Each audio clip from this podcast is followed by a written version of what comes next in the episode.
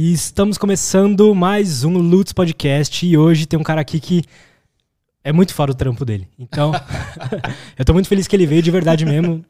Muito agradecido que você tá aí no, logo no segundo. Cara, e... é, é, um grande prazer estar aqui, viu? Jura? De verdade. que você é um moleque muito foda.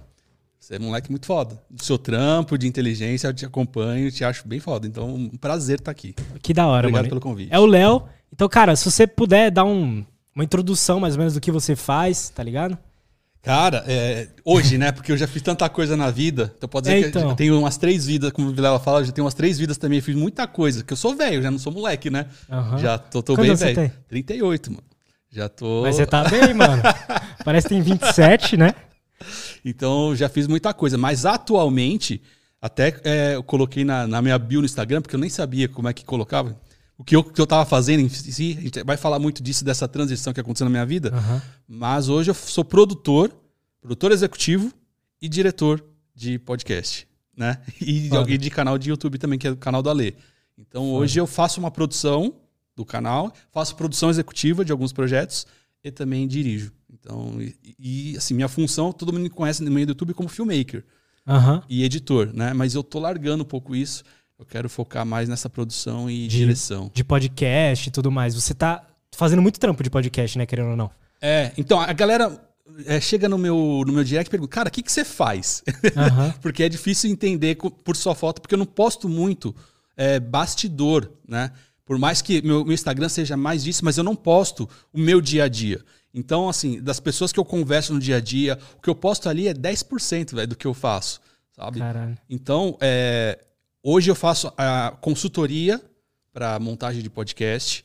Então, eu faço assessoria também para parte técnica de podcast. Né? E uma mentoria se você já tem um podcast e quer o rumo que você quer dar. E, mano, é necessário, porque é foda montar um podcast. É foda. é muita coisinha que você tem que prestar atenção. E logo antes de começar aqui, ele tava dando uma aula ali pra gente como é que configurava pra não, não ter tanto delay assim na live. Bom, mas dada essa introdução, eu quero só fazer uma propaganda. Tá, ninguém é de ferro. Porque, bom, primeiro link aí da descrição é o curso Viver de YouTube. Cara, pra eu estar tá aqui hoje, esse curso foi essencial. Sem ele eu não, não teria. Provavelmente eu não teria o conhecimento necessário para poder botar meus outros canais em prática e ter a, a grana para poder investir nisso aqui. É, fora, porra, conseguir os contatos que eu tô conseguindo foi graças a, aos canais que eu tinha criado anteriormente e que esse curso me ajudou muito a, a botar em prática essas ideias e abriu minha cabeça para o que é possível é, ganhar dinheiro na internet, como é possível ganhar dinheiro na internet. E o curso é basicamente, vai te mostrar, você que não é um cara que gosta muito de aparecer, você tem vergonha de aparecer na câmera e etc. Cara, é o, é o curso perfeito para você. Ele ensina, ele vai te passar as, o caminho das pedras para você que é um cara que às vezes é tímido ou, ou sei lá, só não quer aparecer mesmo, poder criar o seu canal no YouTube e tirar uma renda com isso. Já no meu primeiro mês de YouTube, não no primeiro mês, mas no primeiro mês monetizado no YouTube, porque meu, meu canal Cortes Podcast, em um mês e meio ele monetizou, então no mês seguinte ele já gerou 3 mil dólares já no começo. E esse número só vem aumentando. Então, cara, é uma grana que pode mudar a vida de muita gente. E com certeza o curso tem algo para te ensinar. Então vão lá, entram na página de vendas lá do curso. É o primeiro link da descrição. Vê se faz algum sentido para você e, e compra, porque me ajuda. E, e é isso. Peter. É verdade. O curso é apresentado pelo Peter Jordan. Ele é dono do canal Ei Nerd, de mais um montão. Ele eu, é foda. Eu, eu, já comprei esse curso. É? Eu, junto com o Rafa Souto, é verdade, gente. Já, já assisti. Eu tô vendendo curso, mas eu tenho críticas a esse curso. É também. mesmo? Tenho. Eu acho que ele é muito básico. Mas uhum. para mim no começo ajudou muito. Mas eu acho que ele poderia colocar mais coisas um pouco mais profundas, tá ligado? Eu acho. Mas eu acho tá que começando... É, ou você poderia fazer isso daí também, né? É, então. eu tô pensando bastante nisso. Mas no momento eu queria focar muito no podcast, tá ligado? Um bagulho uhum. que eu. Uhum. Desde que eu comecei a acompanhar, eu sempre quis fazer. No começo eu não sabia que eu queria fazer. Eu só falava, cara, eu quero estar tá numa mesa conversando com os caras foda Aí eu falava assim, pra isso eu tenho que ser o quê? Tenho que ser um cara foda. Aí eu falava, mano, o que, que eu faço pra ser foda? Sei lá. Isso quanto tempo atrás? Mano, foi em 2018, quando eu conheci o Flow lá. Porque eu já acompanhava os podcasts só de áudio, tipo Nerdcast só, na verdade. Só, uhum. só acompanhava eles. E aí em 2018 eu conheci o Flow. Aí do Flow eles falaram da influência do Joe Rogan. Aí eu fui pro Joe Rogan, aí eu comecei a ver os gringos. E aí o Flow ficou por muito tempo sendo o único podcast audiovisual, né? Tirando Uhum. o Flow e o Solari. E aí eu ficava acompanhando eles dois. E... Mas principalmente a cena da gringa. Aí eu ficava. Fiquei maluco. Nessa época eu via três por dia. Quantos anos você tinha? 18? 18? É. E você tava trampando com o que nessa época? Ou nada, só estudando? Não, eu, eu nunca estudei. Tô Eu- nessa também. Mas que Eu- eu seja formado em administração, cara, eu, eu- é, o estudo convencional nunca me, me atraiu em nada. E eu nunca utilizei tudo que eu fiz ali. Nunca. Desde moleque, eu, eu- eu gostava muito de desenhar e, e não tinha. é, tanto que a minha matéria preferida era artes, e eu passava sempre com 10. Mas eu não tinha mais caminho pra seguir, tá ligado? E é, nunca me Você interessou. tinha dificuldade, tipo, você lá no terceiro ano, por exemplo, muita pressão envolvida do que você ia fazer. Aí você olhava as, as matérias das, da faculdade, as- os cursos, e não tinha nada que te atraía. Cara, é, Uma sensação Bem um pouquinho antes, porque eu já tava nessa que eu não me enquadrava em nada e eu jogava futebol, então eu fazia muita peneira. Então eu tive, assim, a, a possibilidade, não possibilidade real, mas é, visualizava jogo, ser jogador, tá ligado? Então eu tive uma, uma, conversa numa época que fui fazer uma peneira no Guarani e aí meio que a primeira fase eu passei. E, e aí o técnico falou, ó, se passar, você vai ter que mudar para Campinas, né? E aí eu fui conversar com meu pai. Aí meu pai, ele deu todo o panorama, falou, ó, isso aqui vai ser positivo dessa forma e negativo dessa forma. E aí você escolhe. E eu falei, tá, então acho que eu vou ficar, essa visão. eu vou ficar e só que não tinha nada para fazer. Porque hoje, é, molecada, vocês que estão no, assistindo, nos ouvindo, hoje existe essa, essa plataforma, ou existe a possibilidade de você ganhar dinheiro com a internet. Naquela Aham. época, tô falando dos anos 1998, 99. Não tinha, não tinha essa, essa função. Nem faculdade, o mais próximo disso era rádio e TV. E, e, a- e o ponto final né, dessa trajetória era trabalhar na TV. Eu não queria Aham. trabalhar na TV. Nunca quis. Nem hoje, nem quero. Então eu não tinha. Eu fui Caralho, fazer administração, porque não tinha o que fazer. Né? Então, só que depois disso que eu me formei. Eu fui na faculdade, cara. Eu estudei na Embi Morumbi. Eu nem sei se ainda tem esse curso de administração aqui, lá, Tem, lá na tem, Moca. tem, tem, tem. Na Embi É. tem, não sei. Na É, Moca. e eu lembro que na minha turma tinha nove pessoas. Nove pessoas na minha turma. Caralho. Então, assim, a gente não estudava, gente. A galera estudava. Eu não, eu fazia pra passar. fazia a, a- a atividade lá, descia pra quadra, tinha academia, tinha quadra, e eu ficava lá embaixo pensando, porra, não vejo a hora de acabar isso aqui. Nossa. Foi uma tortura, cara, de verdade. Foi uma tortura esse período, porque eu não, eu não me enquadrava em nada ali. E aí, depois que. é, já pulando um pouco, né? Isso, isso foi. Eu me formei em 2005. Em 2012, que eu é, decidi fazer um curso de jornalismo esportivo, porque não aguentava mais trabalhar dentro do escritório, dentro de uma empresa. Você ficava mexendo em Excel, essas paradas? É, eu comecei com office boy, aí fui pro departamento comercial, aí depois para diretor lá de porque das, das fili- filiais não, dos vendedores que era do Brasil todo, tal, eu não aguentava, cara. Chegar às 7 horas da manhã, sentar na mesa, sair às 5, era uma tortura. Era É. uma tortura. E aí eu fui fazer um curso de jornalismo esportivo para porque eu gostava muito de futebol. Então, eu, como eu tinha largado, eu queria me movimentar de alguma forma. Fui fazer um curso para esparecer a cabeça. Porque eu quero. Eu tô muito mal, tava muito mal de cabeça. Assim. Fazer algo que você gosta, né? Sem, Exatamente. e o mais próximo era o, o jornalismo esportivo, porque eu já não podia jogar, não podia fazer mais nada. E era um curso tipo de faculdade mesmo, de, sei lá, Ó, dois anos? então, Nossa. assim, quem faz jornal, quem gosta de futebol e quer fazer eh, trabalhar com jornalismo esportivo, vai fazer jornalismo. E no- na, na faculdade de jornalismo não tem um, um curso específico esportivo. Você vai fazer seis meses de esporte dentro da faculdade toda de jornalismo. De quatro anos, você vai estudar seis meses sobre todos os esportes. Não é sobre futebol, entendeu? Putz, e aí, esse curso foi criado pelo Alexandre Pretzel, que é um jornalista da Rádio Bande- que era da Rádio Bandeirantes, para quem se formou e e quer vivenciar o futebol no meio esportivo, o futebol no meio jornalismo, entendeu? E aí eu não tinha a formação de jornalista, eu era aí? administrador. E aí que eu enchi o saco do Pretzel durante dois meses, era só pelo Twitter. Não dá, não tem vaga, tal, tal, tal. Aí eu falei, Pretzel, é, é, começava no dia do meu aniversário o curso. E eu falei, me dá de presente, só deixa eu participar. E aí no último dia ele falou, vem, vem amanhã. Caralho, que foda. E aí eu consegui, e é, foi ali na, no, no andar, na verdade, do terceiro tempo do Milton Neves, ali na Paulista. Então foi um mês, todo, sábado e domingo. A gente chegava às sete da manhã, ficava até às seis da tarde. De, o dia inteiro. Estudando, estudando. E lá, cara, vivenciei tudo. A, a gente foi visitar CT, a gente entrevistou é, presidente de clube, foi o André Sanches na época. Pra você nessa época, imagino ter sido, tipo, acendeu sua chama Nossa, mudou, assim, o mundo voltou a ficar colorido, uhum. sabe? Porque tava muito preto e branco, cinza, assim. E aí eu fui em CTs, a gente fez jogos, transmissão de jogo, de rádio, de TV. Então eu, eu vivenciei assim experiências, falei, cara, é isso que eu quero. Só que um detalhe, eu vou chutar aqui, mas devia ter umas 30 pessoas. E aí no último dia fez uma mesa assim com todo mundo e cada um falou: "E agora, o que vocês querem fazer?" Né? Depois que vocês aprenderam, vivenciaram tudo isso.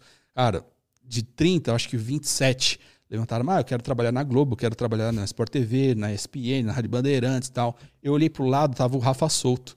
E você não queria TV, né? Não, aí eu falei, aí ele já tinha um blog de futebol. Então, uh, ele era jornalista, estava se formando. Isso aqui ano, mais ou menos? 2012 para 13. Ah, pode crer. É, final de 2012. E aí ele falou, eu não quero. Aí eu, perguntaram para mim, eu falei, cara, eu não quero trabalhar para ninguém. Eu quero trabalhar para mim na internet. Todo mundo fez assim. O Rafa falou a mesma coisa. Aí falaram: vocês acham que vocês vão chegar onde com, com esse blog? Falaram isso? Falaram isso. Um dos alunos, né? falaram isso. E, e aí gente despediu tal. Inclusive, nesse, nesse curso tava Jansen Serra. Não sei se você conhece o humorista. Não conheço. O humorista, que hoje faz stand-up comedy, ele tava nesse curso, porque ele também tava nessa, nessa transição aí. vibe, que é. foda. E eu conheci uma galera nessa época aí. Enfim, e aí, depois disso, a gente terminou. O Rafa me chamou, cara, eu tenho meu blog aqui.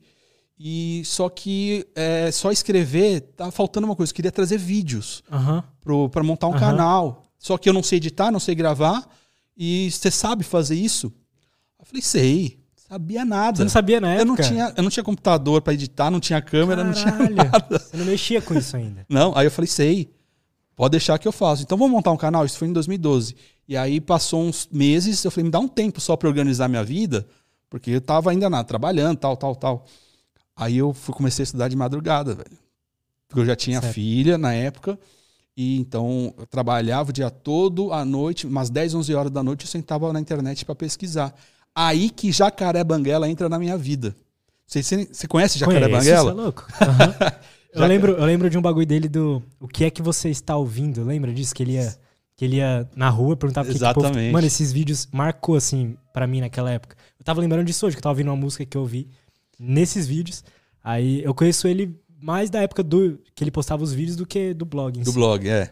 Eu já conhecia do blog, e aí? Eu não conhecia ele pessoalmente, só que ele começava a postar muito bastidor. Assim, ele vai gravar, aí ele postava, ele separando os equipamentos, e eu assistia tudo para ver que câmera ele usava, que, que, que, programa ele usava, que computador, e eu anotava tudo. E, e aí, eu, cara, preciso conhecer esse cara, preciso conhecer esse cara, não sei, não sei, não sei, enfim. Pesquisando, eu comecei a, a estudar muito no YouTube, tanto que eu não tenho formação de áudio e vídeo. Tudo que eu aprendi foi no YouTube, cara. Mano, não, é, tem tudo lá. Tem tudo lá, né? A única coisa que não tem é tempo. Então as pessoas hoje elas, ah, não, não tem o tempo para ver. É. E aí prefere contratar alguém que já sabe, entendeu? É, também. E também eu acho que o conteúdo no YouTube ele é muito espalhado. Ele não. Não tá compilado, né? Ele não te fala pra você, você tem que aprender isso aqui primeiro. Então hoje em dia, tipo, o que eu sei de edição, essas coisas é muito. É, eu sei um pouquinho aqui, sei um pouquinho. Da necessidade, aqui, né? É. Mas falta, tipo, tem várias lacunas no conhecimento. Uhum. Aí às vezes vale a pena comprar um curso, tá ligado? Mas mesmo assim, vale, é bem melhor você comprar um curso na internet. Exato. E nessa época não faz. tinha curso para vender, como tem hoje. É, hoje em dia. É, naquela época não tinha. E aí eu comecei a fuçar, comecei a aprender. Editava no, no Movie Maker, cara, do Windows. Uhum. Enfim, aí depois eu descobri o, o, o Premiere e assim foi. E, e aí o Rafa falei, Rafa, conseguimos, vamos montar. Montamos o canal de futebol primeiro entrevistado foi o Mauro Betting, jornalista. A gente foi na Band. Ele chamou a gente para ir lá gravar. Ele foi... chamou vocês? É, chamou para ir lá na. Como chamava o canal? F4L. É, ah, é o F4L que você tem até hoje. Na época chamava Futebol nas Quatro Linhas, que era o nome do blog. Uhum. Né? Então era eu, o Rafa, e tinha outro Rafa também, que estava apresentando. A gente gravou com o Mauro Betti. E aí o Rafa não gostou muito da, da forma de apresentar, enfim, não gostou do vídeo. Entendi. Falei, beleza. Tá... ele falou, tá faltando alguma coisa. Aí ele falou, pô, tem um moleque que estudou comigo que eu acho que ele vai apresentar bem e acho que vai ser legal. Ah, beleza, vamos chamar. Aí vamos fazer uma reunião na padaria. A gente fez uma reunião ali na, na padaria. E aí, a hora que tava sentado eu Rafa, chega o moleque, um moleque magrelo, magrelo assim, com uma camisa cinza de futebol. aí ele senta, prazer, prazer. Nome, Bruno, Léo. Sentamos. Aí começou a conversar sobre o projeto. Aí eu parei pros dois e falei assim: ó, eu já não sou moleque e eu preciso mudar a minha vida. Então eu vou fazer uma pergunta. Dependendo da resposta de vocês, ou eu tô dentro ou eu tô fora. Aí eu falei, ó, vocês estão no projeto para viver e ganhar dinheiro com isso?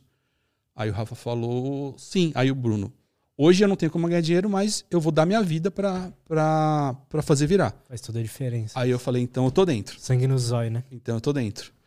E, e aí que nasceu o canal é, Futebol nas Catolinas, que virou F4L, e esse menino Bruno Carneiro, que virou o Fred do Desimpedidos.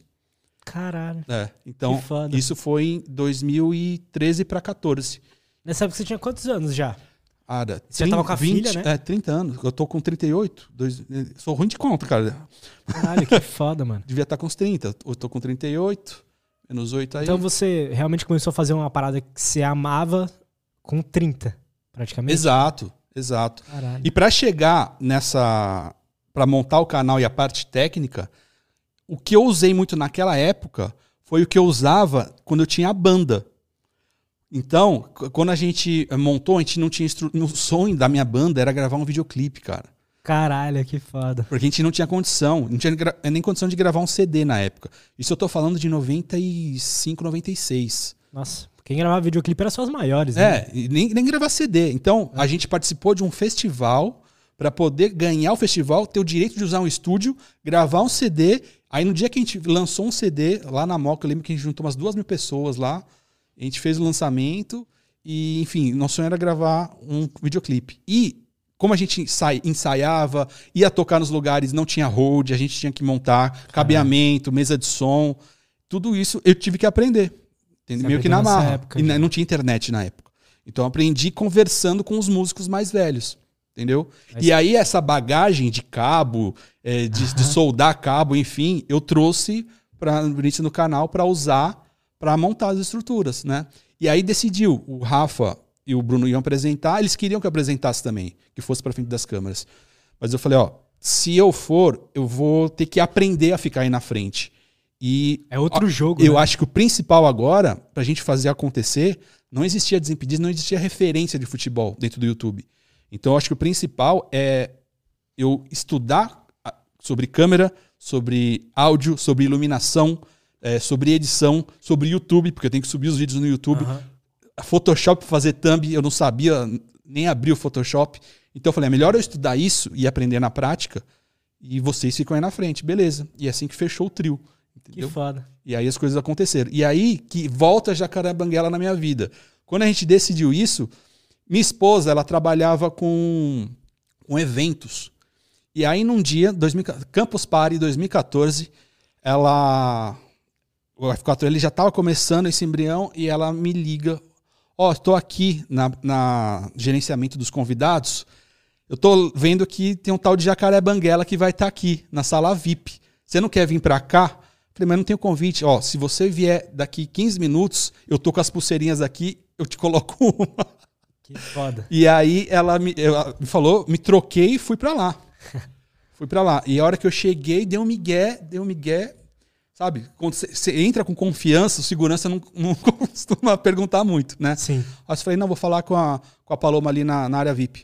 não, pode ir, pode ir. A hora que eu cheguei lá, ela fingiu que não me conhecia, colocou a pulseira, me Caralho. botou para dentro. e aí eu fiquei Foda. na área VIP. E aí tava todo mundo ali do YouTube daquela época. Na época da Campus Party 2014. Exatamente. Nossa, eu lembro que eu vi os vídeos dessa Campus Party, eu ficava encantado, eu era molequinho, mano. E aí eu fiquei lá na área VIP, assim, vendo todo mundo. Tava o pessoal do Galo Frito. Pode crer, nossa, Galo Frito, mano. Enfim, uma galera lá e o nada do jacaré. Falei, caramba. Aí ele chegou. Só que ele chegou já atrasado que ele ia apresentar alguma coisa, acho que era o, o jacaré fora, fora do ar. Ele ia fazer alguma coisa lá.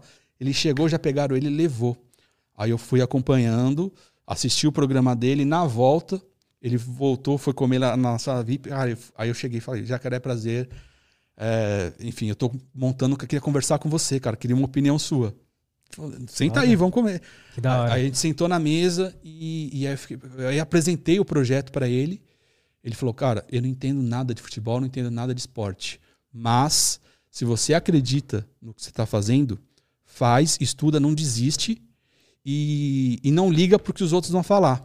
Porque tu- ninguém sabe o que você está vendo.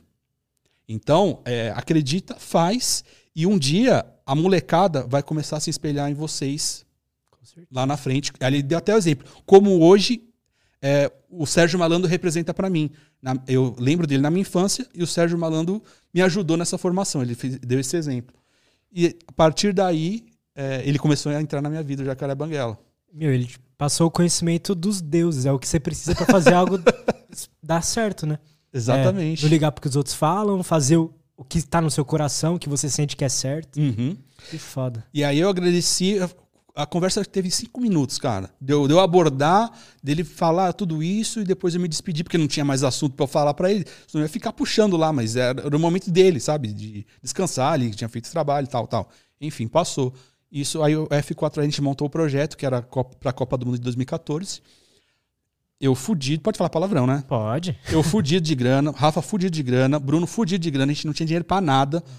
E aí a gente falou, pô, a gente não tem onde gravar, não, não tem estrutura, mas a gente precisa fazer um projeto, que a gente idealizou Copa do Mundo. Vai ser no Brasil, cara, a gente tem que fazer alguma coisa. Aí a gente colocou no, numa apresentação de PowerPoint e imprimimos, né? Porque não tinha como apresentar assim, cara. É, aí nós fomos bater porta em bares esportivos. Falei, a gente precisa de um espaço. Foi em um, os caras cagaram pra gente. Foi no segundo, os caras, assim, até receberam, mas não entenderam nada. Aí o terceiro chegou num, num um australiano e ele falou: vem, o pessoal, ele, na, na reunião de, do pessoal de marketing lá. Aí chamou a gente. É, era o Hooters. Caralho. O Bar Hooters, nem existe mais. E aí a gente chegou, apresentou para ele o projeto, ó, nós estamos num canal de, de esporte, que a gente vai falar de futebol, a gente quer fazer programas, é, vídeos voltados para a Copa do Mundo, e, e a gente quer trazer jogadores, a gente quer trazer pessoal do jornalismo, a gente quer trazer tudo isso para o seu ambiente, a gente vai gravar no seu bar, vai expor a sua marca o tempo inteiro e trazer gente influente para cá. A gente apresentou foda. alguns nomes, e aí ele olhou e falou, ó, novamente, cara, não entendo nada de futebol. O dono do bar? É o cara do marketing do bar. Ele Ah, era australiano. Po- Entendeu? Ah, pode Aí crer. ele falou, não entendo nada, não, não, não sei o que, que vai dar nisso, mas eu acredito em vocês. Então o bar, o Hooters está aberto para vocês gravarem o dia que vocês quiserem, fora do horário de pico do almoço, e tá tudo aberto até a Copa do Mundo. Caralho, que foda, mano. Você vê, porque vocês estavam sentindo algo ali na hora que vocês conseguiram transmitir pro cara, né? O Exatamente. cara acreditou em vocês. Que foda. E mano. 80% das coisas ali a gente não sabia como ia acontecer. Tanto que a gente colocou o nome como Cafu para levar jogadores assim. Caralho. A gente não fazia ideia como, mas a gente queria fazer. Aí vocês iam gravar vídeos lá, tipo, você ia entrevistar lá no bar? Exatamente. esse tipo de coisa? E Esses vídeos estão no ar até hoje. Se você jogar no YouTube F4L Routers ou F4L 32 seleções, que era o nome do projeto para a Copa do Mundo, estão os vídeos lá. A gente. e, é, cada vídeo falava de uma seleção, depois falava dos grupos, depois falava da rodada, o que acontecia nos jogos, enfim. Que foda. Então, ali que foi o primeiro vídeo do Bruno com o Rafa, o F4L, e que, que meio que explodiu, porque Ah, vocês, os primeiros vídeos foram ali. foram ali. Caralho. Então, entendi. a gente montou o canal, mas não tinha onde gravar, então o projeto nasceu ali. Na Copa do Mundo, 32 seleções. Tanto que durou é, seis meses só essa primeira fase do canal, porque em seguida o, o Andreoli, que estava no Desimpedidos, foi chamado para Globo e abriu-se uma vaga no Desimpedidos para um novo apresentador. Nessa época o Desimpedidos já existia? Existia com Elcio Coronato e Kibiloco. E era, assim, era, era um canal que era voltado pro Kaká. Então fazia muito dia a dia do Kaká, do Amaral. E aí o Elcio Coronato e o Kibiloco faziam vídeos na porta do estádio. Tanto que na reunião inicial do F4L, eu levei esse vídeo, esse vídeo não, só o nome, porque a gente não tinha nem celular para ver o vídeo. Falei, ó, tem um canal chamado Desimpedido, eles estão indo na porta do estádio. Isso a gente consegue fazer. Aham. Só que a gente não tem dinheiro para ir. Só o estádio aqui em São Paulo, né? Enfim. Esse era um projeto. E aí, quando o Andreoli saiu, o Andreoli já tinha o quadro lá, eu não lembro como era o nome, é, mas o Fred acabou dando para virar Fred mais 10. E aí a gente falou, Bruno, você apresenta muito melhor que ele. Porque o Andreoli era uma linguagem de TV, uma linguagem de pessoal mais velho. Formalzão. Exatamente. E aí quando abriu, aí o Bruno fala, ah, não sei, acho que não. Dentro dele ele queria, mas porque o projeto estava começando, ele ficou inseguro de falar pra gente. Entendi. Aí passou um mês, aí não, passou, é, tinha um prazo, né? E na semana que esgotava o prazo, a gente foi fazer a reunião de planejamento do ano seguinte. E aí ele falou: ah, putz, já passou o prazo. Eu falei, mano, é o seguinte, se você não mandar, a gente vai mandar o seu vídeo. Porque a gente acredita que você é melhor que o cara. Caralho, que foda. Então você estava encorajando ele aí, pô. Sim, porque assim, isso a gente demorou para entender. É, a gente não queria ficar famoso, não queria ser youtubers. A gente queria viver do que a gente acreditava. Entendeu? A gente não queria ficar, é, virar blogueirinho, não queria isso. A gente queria viver do, do esporte dentro do YouTube.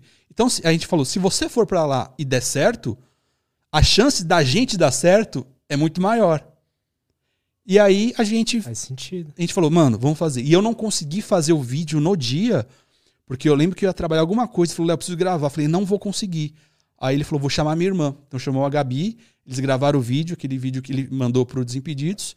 E aí foi um processo seletivo de um mês, mais ou menos. Aí eu lembro que o dia que eu tava com o Rafa na Band, a gente foi fazer alguma coisa lá, e ele não podia que ele foi na, na, na seletiva. E na, na saída, ele tava dentro do ônibus, ligou pra gente, cara, passei!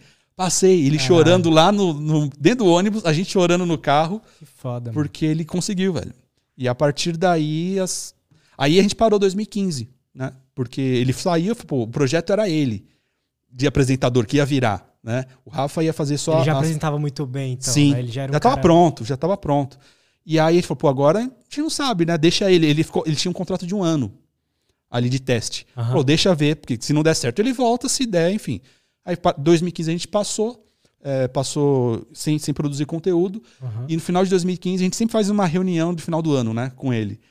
E no final de 2015, não, ele foi no Routers, a gente fez uma reunião no Routers e ele falou: "Cara, deu certo você contratado, eu acho que agora eu posso ajudar vocês, volta com o canal".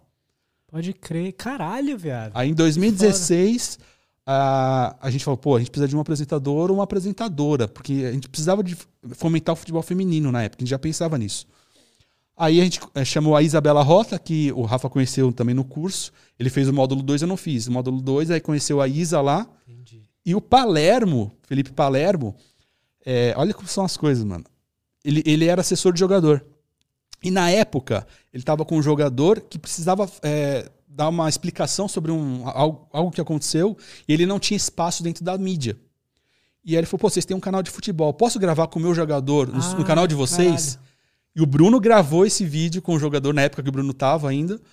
E, e aí falou: a gente se conheceu nessa época. E aí, quando o Bruno saiu, o Palermo, pô, o Palermo acho que tem o perfil, que ele joga também, fala de esporte, é desenrolado. A gente chamou os dois para vir apresentador. E aí o F4L volta em 2016 com o Palermo, a Isabela Rota e o Rafa Souto de apresentador. E nessa época, assim, já fazia tempo. Você só fazia isso? Você só fazia Não, o canal? Eu, eu tava trabalhando na empresa. Ainda? Não, Entendi. eu trabalhei até 2018, cara. Caralho. Então eu tava, ó, em 2014 eu editava os vídeos todo, de madrugada.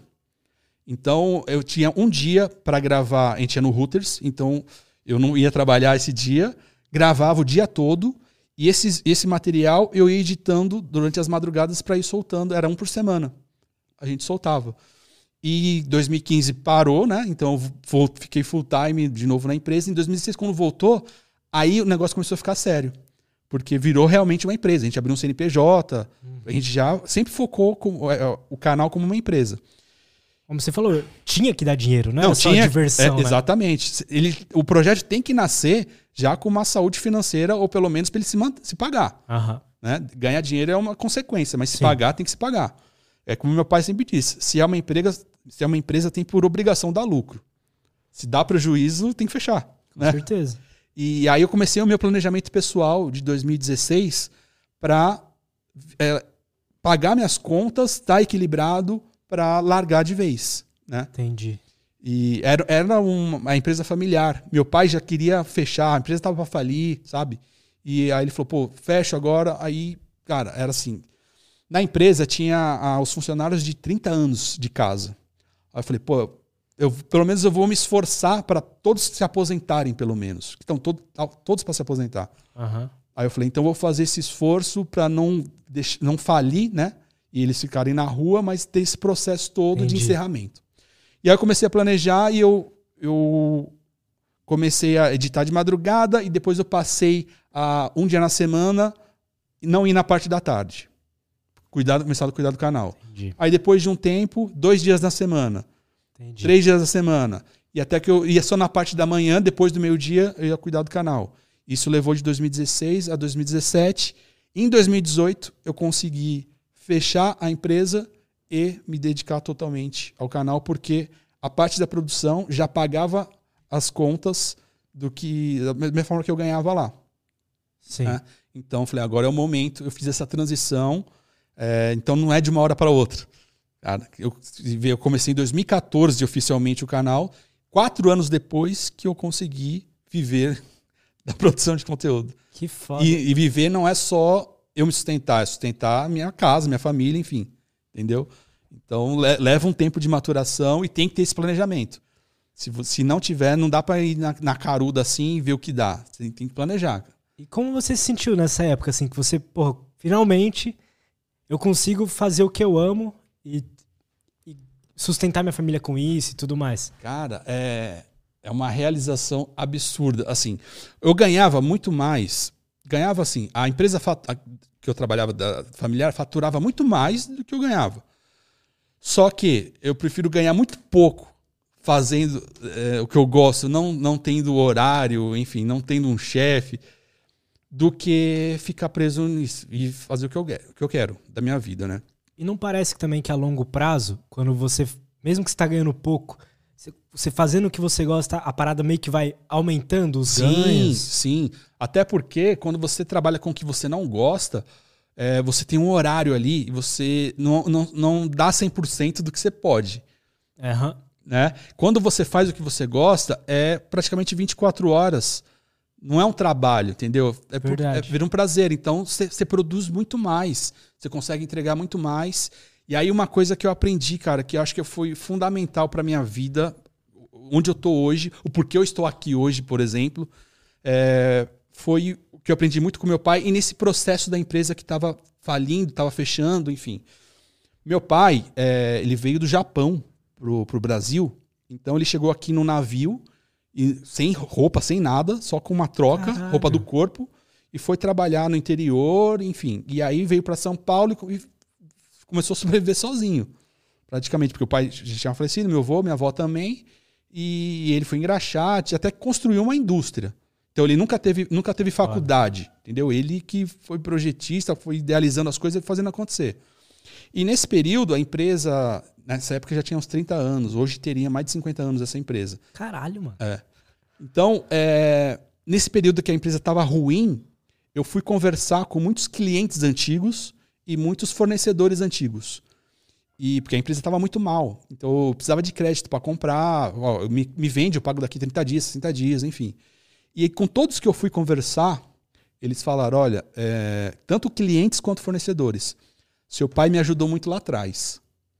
Então, por ele, Caralho. eu vou conceder o que eu estava pedindo lá, enfim. E aí eu, eu aprendi a importância do network, a importância de deixar as portas abertas. Então isso fez muita diferença. E eu levei isso para dentro do YouTube, dentro do universo do YouTube. Porque quando a gente começou em 2014, o Bruno foi pro Desimpedidos, virou Fred, e a gente começou a transitar por meio dos youtubers, é, cara, eu sempre quis manter as portas abertas, certo? Então isso me ajudou demais. E o que eu, o que eu mais tenho de valioso hoje é o network, é o contato das pessoas.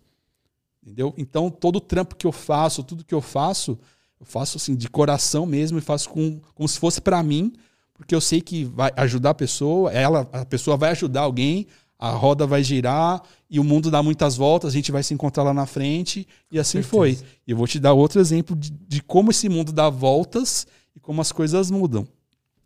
Nesse período que eu conheci o Jacaré Maguela, em 2015, que o canal parou, é, o Jacaré estava precisando de um para fazer um piloto de um programa que ele estava idealizando tal. E precisava que fosse numa festa de aniversário, tal. Aí minha esposa estava fazendo aniversário, eu falei, Banguela, tá disponível aqui em minha casa. Se quiser. Ah, é mesmo, a gente trocou ideia. Era fazer stand-up meio que de surpresa, chegar na, no evento da pessoa e, e fazer os stand-up, meio que um fritada, certo? Sei, sei. Uhum.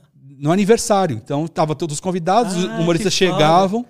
E aí eu falei, Banguela, pode vir. Aí veio o Banguela, Cris Paiva, Vilela, quem mais? Ah, acho que foram os três, eles fizeram.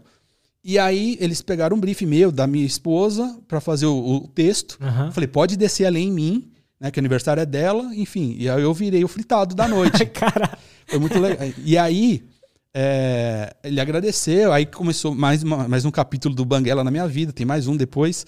É, enfim, aí o tempo passou. Agora, recentemente, há um ano atrás, mais ou menos um ano, Jansen, que estava no curso de, de jornalismo esportivo, uhum. ele falou: Léo, preciso de uma ajuda aqui, porque eu estou montando um podcast meu é, dá uma força, dou, vamos lá, vamos gravar diária. A gente estava gravando e, e aí um dos convidados era o Vilela. E aí o Vilela chegou lá, a gente gravou, a gente começou a trocar ideia. Falei, ô Vilela, você foi na minha casa, tal, tal, tal, tal.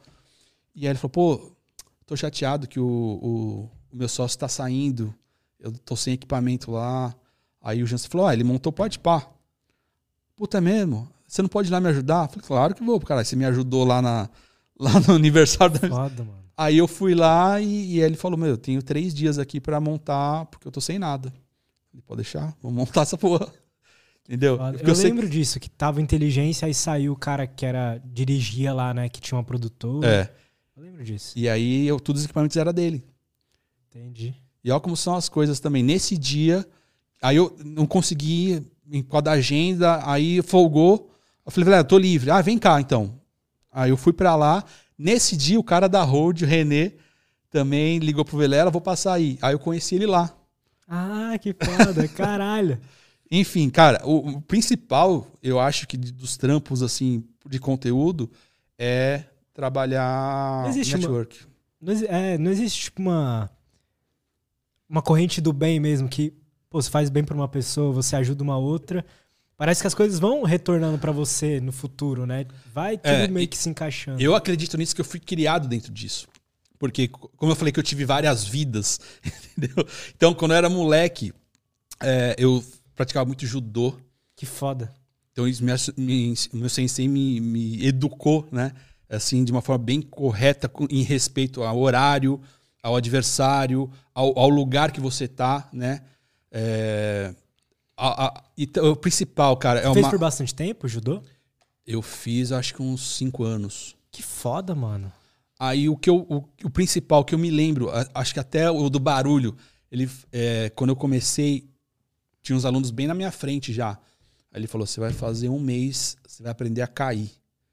Então, toda a aula era nego me derrubando. Pá, pá, pá. Ele falou: só vai saber levantar e andar se você souber cair. E aí foi um treinamento só disso. Eu lembro de eu caindo na lona até eu saber rolar, cair e não me machucar. Entendeu? Que foda. E, e a partir daí, é, depois disso, eu larguei o judô, aí eu comecei futebol. E aí, certo? Eu tive uma vida que eu treinava todo dia, ia jogar fora com os moleques.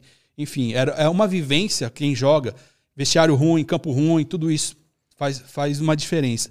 Depois disso, fui ser músico, que eu comecei a estudar é, que eu larguei o futebol e me encantei pela música. E a música. A música encanta, né? Sim, aí mudou muito, abriu muito minha cabeça também. É, por, enfim, não só tocar instrumento, mas quando você mergulha dentro da música, cara, é, tanto de começar a compor, é, tirar músicas de ouvido nos acordes e tocar, ter um público, tudo isso também é um universo fantástico. E disso estava atrelado também a parte espiritual do terreiro. Porque, assim, minha avó, eu sou a terceira geração da minha família. Começou com a minha avó, depois passou para minha mãe e passou para mim. Então, eu comandei um terreiro durante uns 12, 13 anos que da foda. minha vida. Né? E essa vivência que falou do círculo das coisas voltarem, é, da corrente do bem, é, eu aprendi dentro de casa. E nesse período, meus pais criaram um orfanato. Caralho, então tinha mano. o terreiro, cuidava das pessoas da, da comunidade, né? Sim. Espiritualmente. E eles criaram um orfanato, que minha avó era parteira, quando ela era lá do interior. E quando ela veio para cá, é, muito dos, das crianças que ela colocou em vida, né, é, começaram a frequentar a casa, criou um ciclo de amizade muito grande. E minha mãe sempre quis adotar uma criança, né? Sempre quis ter a casa cheia assim. Aí minha avó falou: ó, você quer ajudar, não precisa trazer para dentro da sua casa, você pode ajudar fora. Ou uhum. várias crianças. Dessa forma, você ajuda mais pessoas do que uma só. É. E aí ela criou um orfanato, tanto que o orfanato é o nome da minha avó, que era Dona Cota, que era o apelido, Dona Cotinha. Então, lá Dona Cotinha. E, e eu cresci dentro, dentro do orfanato, porque minha mãe trabalhava lá, meu pai trabalhava na empresa e eu cresci, é, eu devia ter 14, 13, 14 anos. Caralho, mano. E aí eu cresci lá dentro, acho que menos eu tinha. É de 93, cara. Tinha 10 anos, 10, 11 anos. E aí, e aí eu cresci dentro dos moleques lá do orfanato, entendeu?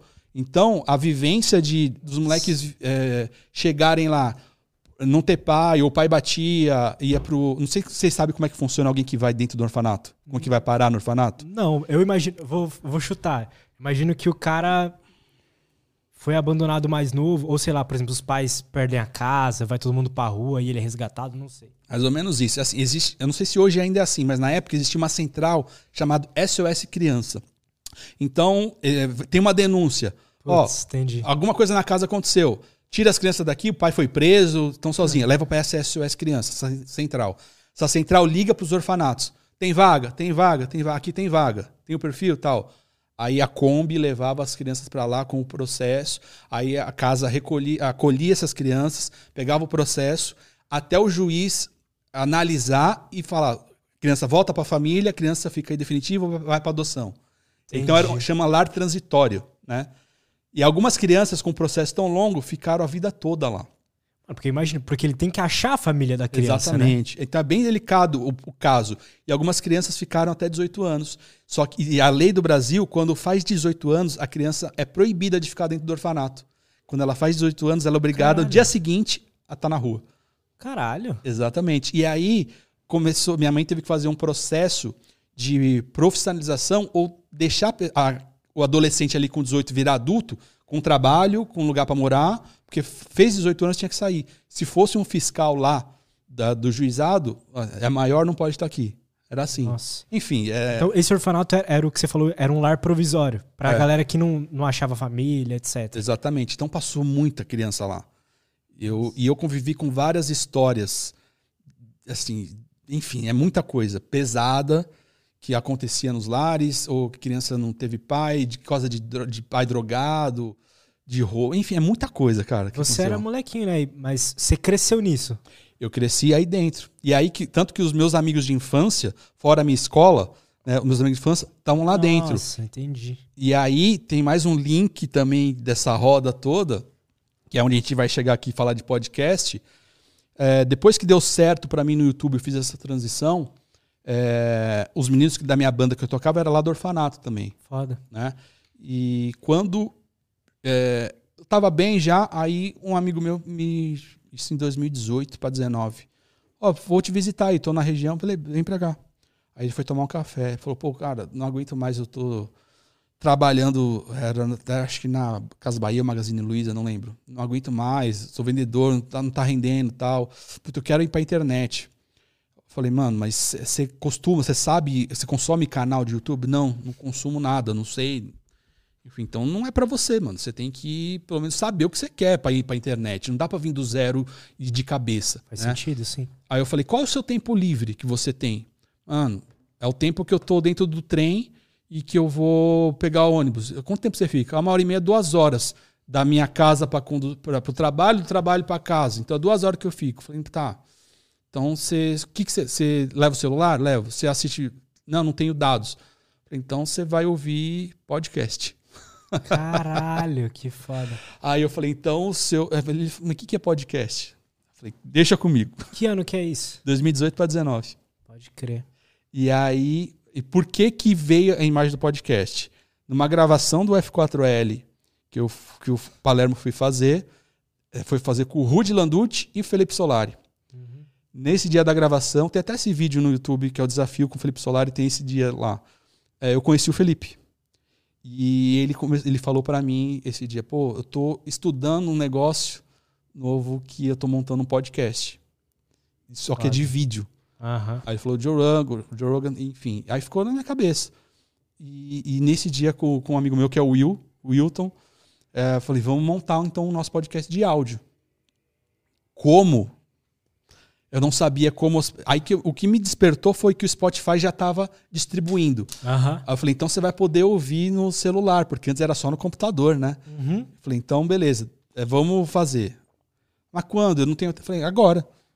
Eu peguei meu gravador, meu H6, botei ali na mesa e a gente gravou. Aí eu falei, ó, depois. Tanto que nesse primeiro É episódio. o cachorro de é feira? virou cachorro de feira.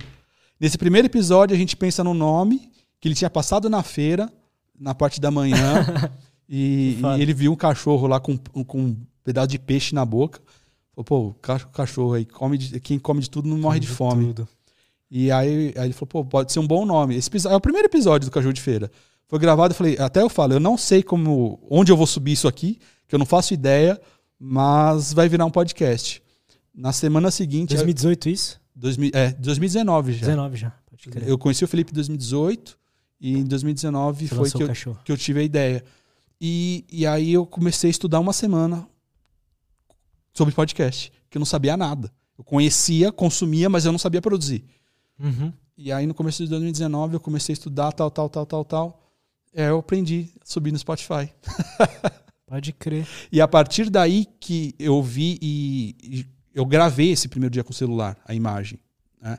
Você gravou também, fez Eu- audiovisual. É, aí eu falei, pô, é um caminho.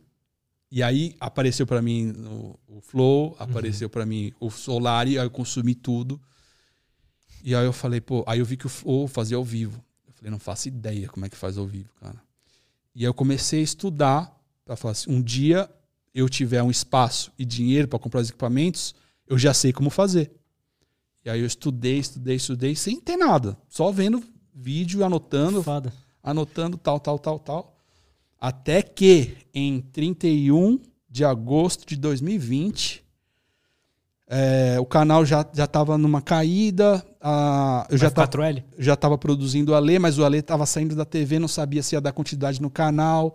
Eu já tinha produzido um canal também do Apito, que era um, um aplicativo, que era de futebol também. Foi lá que eu conheci mais próximo o Igão, que eu produzi o Igão também. Eu tava, meu, sabe quando você tá numa bad? Parece que as coisas não, não fazem mais sentido. Falei, pô, já fiz tanta coisa. Assim, o F4L me possibilitou oportunidades e conhecer todos os meus ídolos dentro do esporte e comunicação. Então, assim, eu realizei muita coisa pelo F4L, mas eu não via mais pra onde ir. Aí, pô, tava na bad, fui na, na minha varanda assim, sabe? Quando você fala com Deus, pô, Sei. precisava de, de algo novo. Tudo que eu, um monte de perrengue que eu já passei, cara. Preciso alguma coisa nova. Enfim, sabe quando você tá conversando, aí toca o telefone. Aí eu vi Igão Underground. Aí eu falei, Igão, já te ligo. Aí desliguei. Eu tava nesse processo aí, sabe? Caralho. na varanda. mano. Nisso ele me mandou áudio. Até, até, até eu mostrei pra ele, eu tava lá no 3 milhões esses dias, na- acho que na sexta-feira, mostrei, olha a áudio que você me mandou, Igão. É, ele me mandou um áudio falou, Léo, é, acabei de ter uma ideia aqui, eu quero montar um podcast, é, estilo que o Flow faz, só que eu não entendo nada. E eu não sei como é que faz, e eu sei que você manja e eu confio em você. Topa fazer? Criar com a gente? Vai ser eu e o Mítico. Essa foi a mensagem. Aí eu. Foi em seguida que eu tava ali conversando com Deus, tá ligado? Que foda, mano. Aí eu falei, porra. E o Igão, cara, sempre foi muito parceiro, mas muito. E. E, ele me- e quando eu apresentei o cachorro para ele, ele falou: Léo, vou te ajudar. Pode me chamar, vou gravar com vocês da hora. Isso e, é e vou te ajudar. Mesmo sem conhecer, eu nem tinha ouvido ainda. E aí eu falei, porra, Deus, se, se isso for um caminho que eu pedi, eu vou fazer o máximo pra esses moleque aí. Aí eu, Igão, pode contar comigo, tal, tal, tal, tal. Eu tenho projeto, eu tenho, eu tenho o estúdio já pronto aqui. Que eu já tinha pensado, estudado tudo que era pra fazer, né? E, enfim. Aí isso foi uma semana, duas semanas. A gente já tava conversando, vendo as coisas, e aí ele foi falou: ó, o Jean acabou de me chamar, a gente vai fazer lá no Flow. Aí eu falei, tem problema. Taca, vai lá, vai fazer. Ele falou, eu vou ver se bobear, você fica lá na mesa com a gente.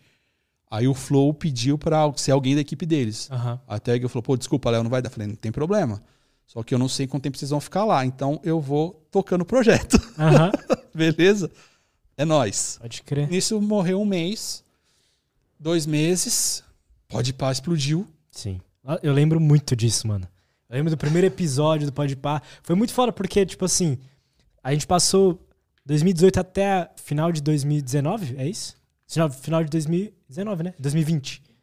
Final de 2020, verdade.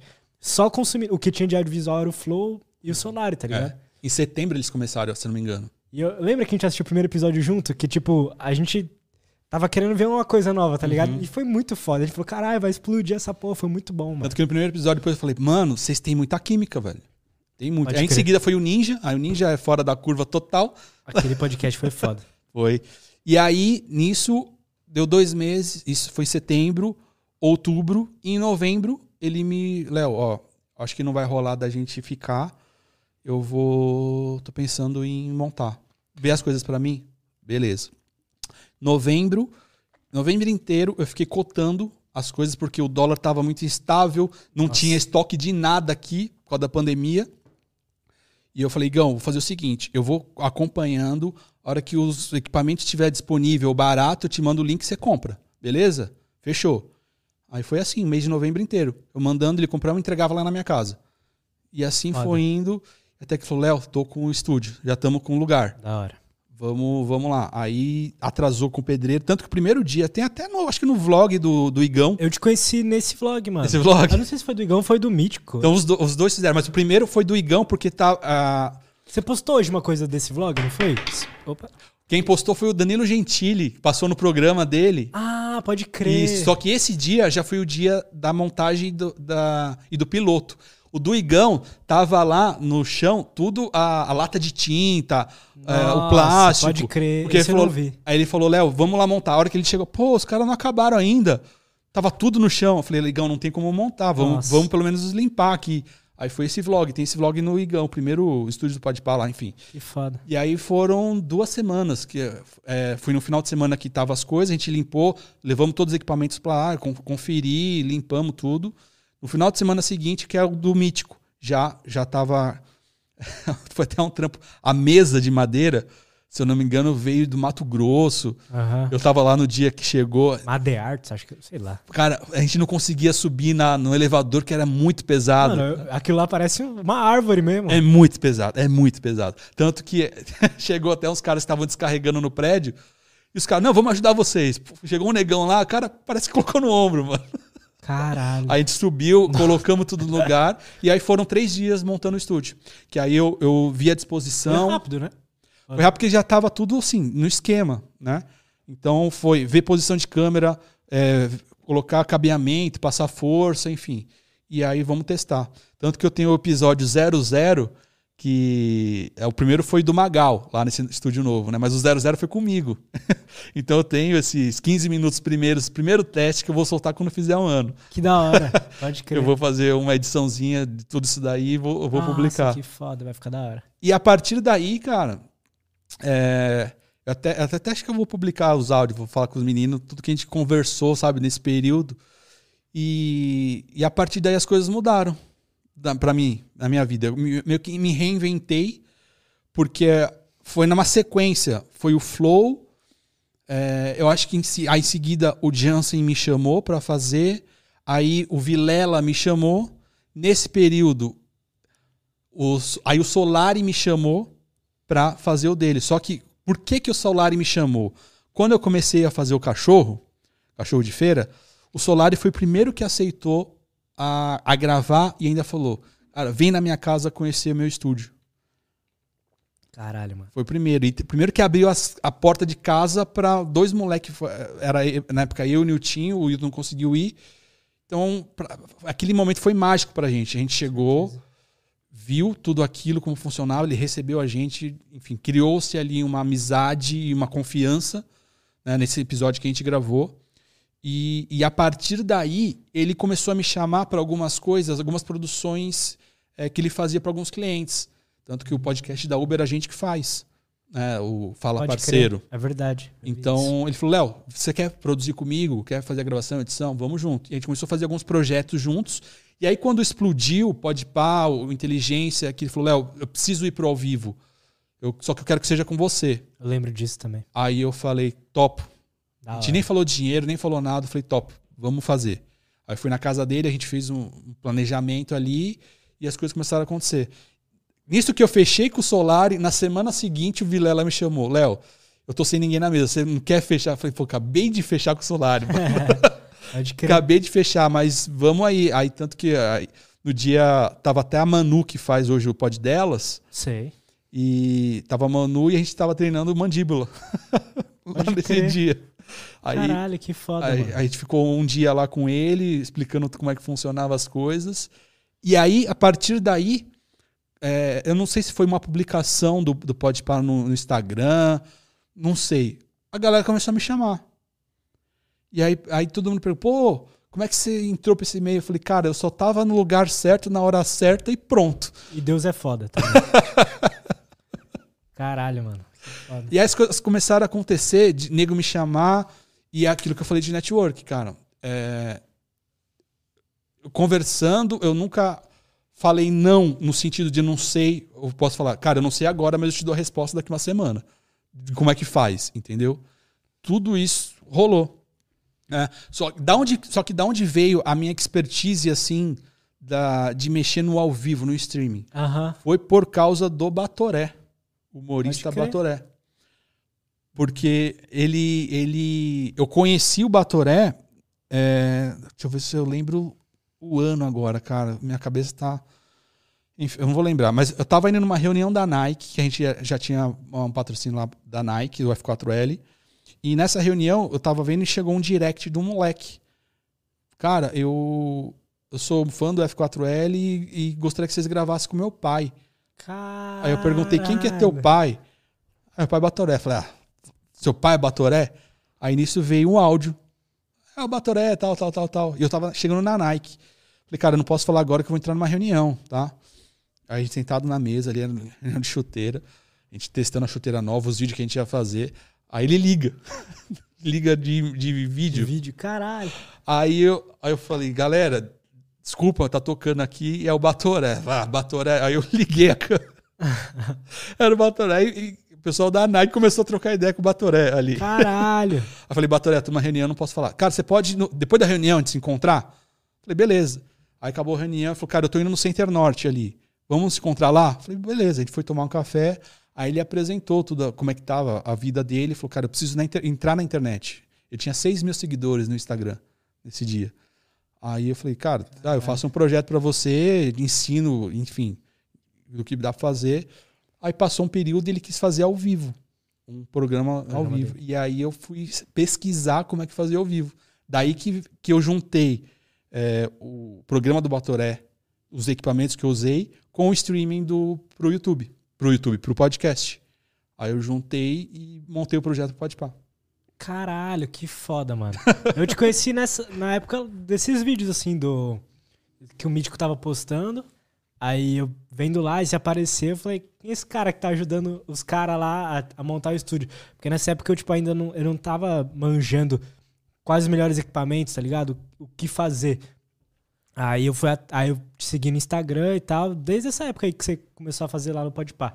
E eu já aprendi mais coisas no seu Instagram do que só coisas assim de equipamento e tal, porque você posta umas paradas sobre gratidão, umas coisas assim que, mano, é, é inspirador às vezes, é muito foda, de verdade. É mesmo? E aí você falando sua história, às vezes co- começa a linkar umas coisas, igual você fez artes marciais, você praticava esporte de uma forma diária, Uhum. tá? Você conviveu com pessoas no orfanato, você aprendeu muita coisa nesse percurso, né, velho? Sim. É, é uma bagagem que hoje eu vejo que faz muita diferença. Por exemplo, nesse período antes do podcast, é, nesse- na transição de largar a empresa e assumir só questão de YouTube, produção de conteúdo, é, meu, é, é muita pressão, cara. Você entrar, ir para um, um mundo que você não faz ideia. Eu fui chamado de louco, de maluco. Você tem filho, você tem família, como é que você vai sustentar? Vai ficar brincando de internet? É o que eu ouvi. É uma pressão do caralho isso daí. E meditação, caminhar, arejar a cabeça, isso fez muita diferença para eu segurar o tranco. E aí, nesse processo todo agora, que eu tô também numa transição, porque eu sei que hoje é, essa questão do podcast ela, ela é transitória, cara. Porque é, eu até brinco, fala. Lembra quando teve a explosão da, da paleta mexicana? Uhum. Eu não estou vendendo a paleta mexicana, eu tô vendendo o freezer para quem ah. tem paleta. Então eu estou montando os estúdios de podcast. Eu não estou fazendo o meu conteúdo. Então eu sei que é uma, uma fase só. E, e, eu já estou pensando lá na frente, entendeu? Então nesse período eu falei, pô, eu tô. Por causa da pandemia também, é, eu tive que operar minha coluna. Isso no início da pandemia. É, eu, se eu demorasse mais uma semana, eu não operava. Eu operei e tive alta no dia que começou a pandemia. Caralho. Então, por, por que uma. Que você operou a coluna? É, eu, tinha, eu tive extrusão na hérnia, eu perdi o um movimento nas, perna, nas pernas por causa da, da coluna. Mas por que, que deu esse problema na coluna? Eu fui fazer um jogo dos youtubers na, na Arena Corinthians. Caralho. E tava marcando o Fred, o Tiaguinho, Ale Xavier e não era nem pra eu jogar, cara, porque eu sou goleiro. Aí fui jogar na linha, enfim. É, num movimento lá, fui dar um carrinho no Fred, minha chuteira travou no gramado, estourei a tíbia, quebrou, pum, no gramado. Quebrou a tíbia? É. Tem até no YouTube, tem eu quebrando a perna. Caralho. E dali eu fui direto pro hospital e eu tive que operar, colocar uma placa e seis parafusos. E aí eu operei, tive que ficar três, quatro meses com a perna para cima. Depois eu tive que operar para tirar outro parafuso, que foi um varão, de ponta a ponta. Nossa. Então eu tenho cicatriz dos dois lados, né? Pode crer. E aí eu tive que operar para tirar e fiquei mais seis meses com a perna para cima. Quando eu voltei a andar, que eu perdi toda a musculatura da perna, eu tava todo torto, descompensou a coluna e aí me ferrou e só eu, é, fui perdendo o movimento e não tinha mais postura para ficar. Era uma dor absurda. Você ficou todos esses meses na cama? Com a perna para cima. E Caralho. tanto que depois que o problema na coluna, eu tive que editar as coisas deitado, cara, que eu não conseguia ficar sentado. Até que o dia eu perdi o movimento na perna, eu, tava, eu fui no banheiro, pum, caí porque eu, eu não tinha mais firmeza na perna. O nervo prensou e do, adormeceu a, a muscula, o nervo aqui da perna, pum, caí. Aí eu fui operar, mas depois que operou minha coluna, cara, zerou. Né? E nesse processo todo, cara, dois meses sem praticar esporte, coisa que eu fazia regular, é, a pandemia. Aí eu vi que, cara, tô com a cabeça muito mal, muito trampo, muita pressão, que eu voltei a, a caminhar, fazer as meditações, para pensar muito no pós, né, no, no futuro aí, o que, que eu vou fazer para mim. Porque já tá me coçando eu fazer conteúdo que eu quero, não ser a perna dos outros. Mas é, de ser a perna, é, foi o planejamento que eu fiz para 2021. Quando veio o Podpah, quando eu, as coisas começaram a acontecer, aí eu, é que eu volto a falar. A importan o principal para mim é o network. Uhum. Eu vou tirar esse ano. Eu, eu sabia que com o cachorro de feira, a, a trajetória ia ser muito difícil, porque a gente começou do zero. Sem estrutura e sem dinheiro, sem nada. Pode crer. Então, tanto que os meninos estão conseguindo o estúdio hoje, dois anos depois. Então, a gente começou do zero. E eu sei que a trajetória ia ser bem difícil. Que eu sei que ia levar uns quatro anos, cara. Aí eu falei, eu vou tirar esse ano para conhecer a galera, para estar nos lugares e algo que eu, que eu planejei e sem saber se ia dar certo e como era estar presente nos podcasts sem eu estar presente. Como isso? Falei, cara, se, se o host me conhecer, em algum momento ele pode falar de mim. Hum. Se o entrevistado me conhecer, em algum momento ele pode falar de mim e eles podem falar sobre mim. Entendeu? Total. E aí eu falei, é um modo de eu estar presente numa audiência grande sem eu estar tá lá, porque eu não vou tá ser convidado, tá ligado? E deu certo. Total, mano, deu certo. Deu certo. E aí, é, o planejamento que eu fiz esse ano era de fazer esse percurso aí, de conhecer todos os lugares, todos os podcasts, estar, estar na, na podosfera, é, vivenciar isso, porque podcast, você vai, você vai entender isso daqui para frente não é só uma plataforma, não é só uma forma de fazer conteúdo, cara. É um estilo de vida, porque você troca ideias, você troca energia com a pessoa, tá. você absorve, você aprende E quem não entrar nessa vibe não vai conseguir dar certo. Porque podcast não é só falar bobagem no microfone e, e, e visualização. Você tem que estar presente aqui Presente. e fazer uma transformação na tua vida, mano. Entendeu? Todo mundo que sentar aqui, você vai aprender alguma coisa e você vai ensinar alguma coisa. Isso é o que vai fazer diferença dos caras que vão ficar nesse cenário, entendeu? Então, Total. Então isso tudo é, foi o meu planejamento de aprender muito esse ano, estar em todos os lugares e as coisas foram acontecendo, tá ligado? Eu vou aqui, o cara me chama, quando eu ver, eu tô no- lá no Ticaracá teste lá do, do, do bola do, do, do Carioca. crer, Essa verdade. semana troquei ideia com o André Piunti, até mandar um abraço pra ele. Esse é um mano foda lá de Campinas, que ele tá ligado, tô nichado no sertanejo. Eu falei, cara, você tá isolado aí numa ilha, vamos trocar ideia. E, mano, o podcast dele bomba. Exato, eu troquei ideia com ele. É muito foda. E a estrutura é foda também dele lá. Cara, e se eu te contar que é na garagem da, sa- da casa dele? Caralho, mano. E eu falei, eu falei, mano, você conhece a galera? Eu falei, não, eu tô sozinho aqui, não conheço. Eu falei, mano, vamos trocar figurinha, porque se- seu segmento é muito foda. E é o seu nicho, né? Mano, é muito foda e pega muita view. Cês- o nome é André Piunti mesmo, do André canal? Piunti. Mano, vão lá, porque vejam. Olha como é estranho, porque no dia a dia, assim, a gente é bombardeado com Podpah Flow, tá ligado? Inteligência, etc. Mas tem uns podcasts que estão bombando que ninguém sabe, assim, é muito nichado. E o que vai acontecer, já prevendo um pouco o futuro, esse boom vai acabar de podcast. Boom que eu falo assim, todo mundo vai querer montar, acelerando para montar até o final do ano, monte o seu. É, e acho que a partir do ano que vem, a bolha vai, vai abaixo. Por quê? É, não vai ter mais a pandemia. Não, pandemia, o isolamento não vai ter mais, a galera vai começar a sair, vai dispersar. Eu acho que esse boom que teve do podcast aconteceu muito porque a galera estava dentro de casa, tinha tempo para ver tempo para assistir. Porque a maioria dos podcasts, antigamente, você ouvia no trânsito, correndo, na academia, era fora, fazendo outra atividade. E agora o mundo vai, vai, vai modificar, a galera vai começar a sair e não vai ter tanta audiência como já teve. E vai começar o quê? Nicho. Total. Vai ser nicho e subnicho. Então vai ter podcast de carro e podcast de carro antigo. Tá ligado? Total, mano. E aí- Carros de luxo. Exatamente. Então, se você quer virar um podcaster, monte logo e ache seu nicho. É. Entendeu? E o que você tá fazendo agora, por exemplo, também, cara, que eu falei, eu admiro muito o seu trampo, porque você vai, faz, não fica esperando. Você tá numa fase agora de. Isso é uma percepção minha, tá? É, você entrou no mercado, criou um mercado também, querendo ou não, né? Dos cortes. Você Sim. aprendeu, você tem ex- essa expertise. E eu vi que ali você já estava. acho que já vivenciou tudo que você Tudo. poderia. Se eu quisesse só pegar todo o dinheiro e botar no meu bolso, eu poderia, entendeu? Sim. Só que não satisfaz, porque a gente é inquieto. É. Então você tá achando o seu caminho, né? Essa troca de experiência vai ser muito válida e você vai ver que logo vai a sua cabeça vai se conectar com algumas coisas e você vai criar um projeto foda.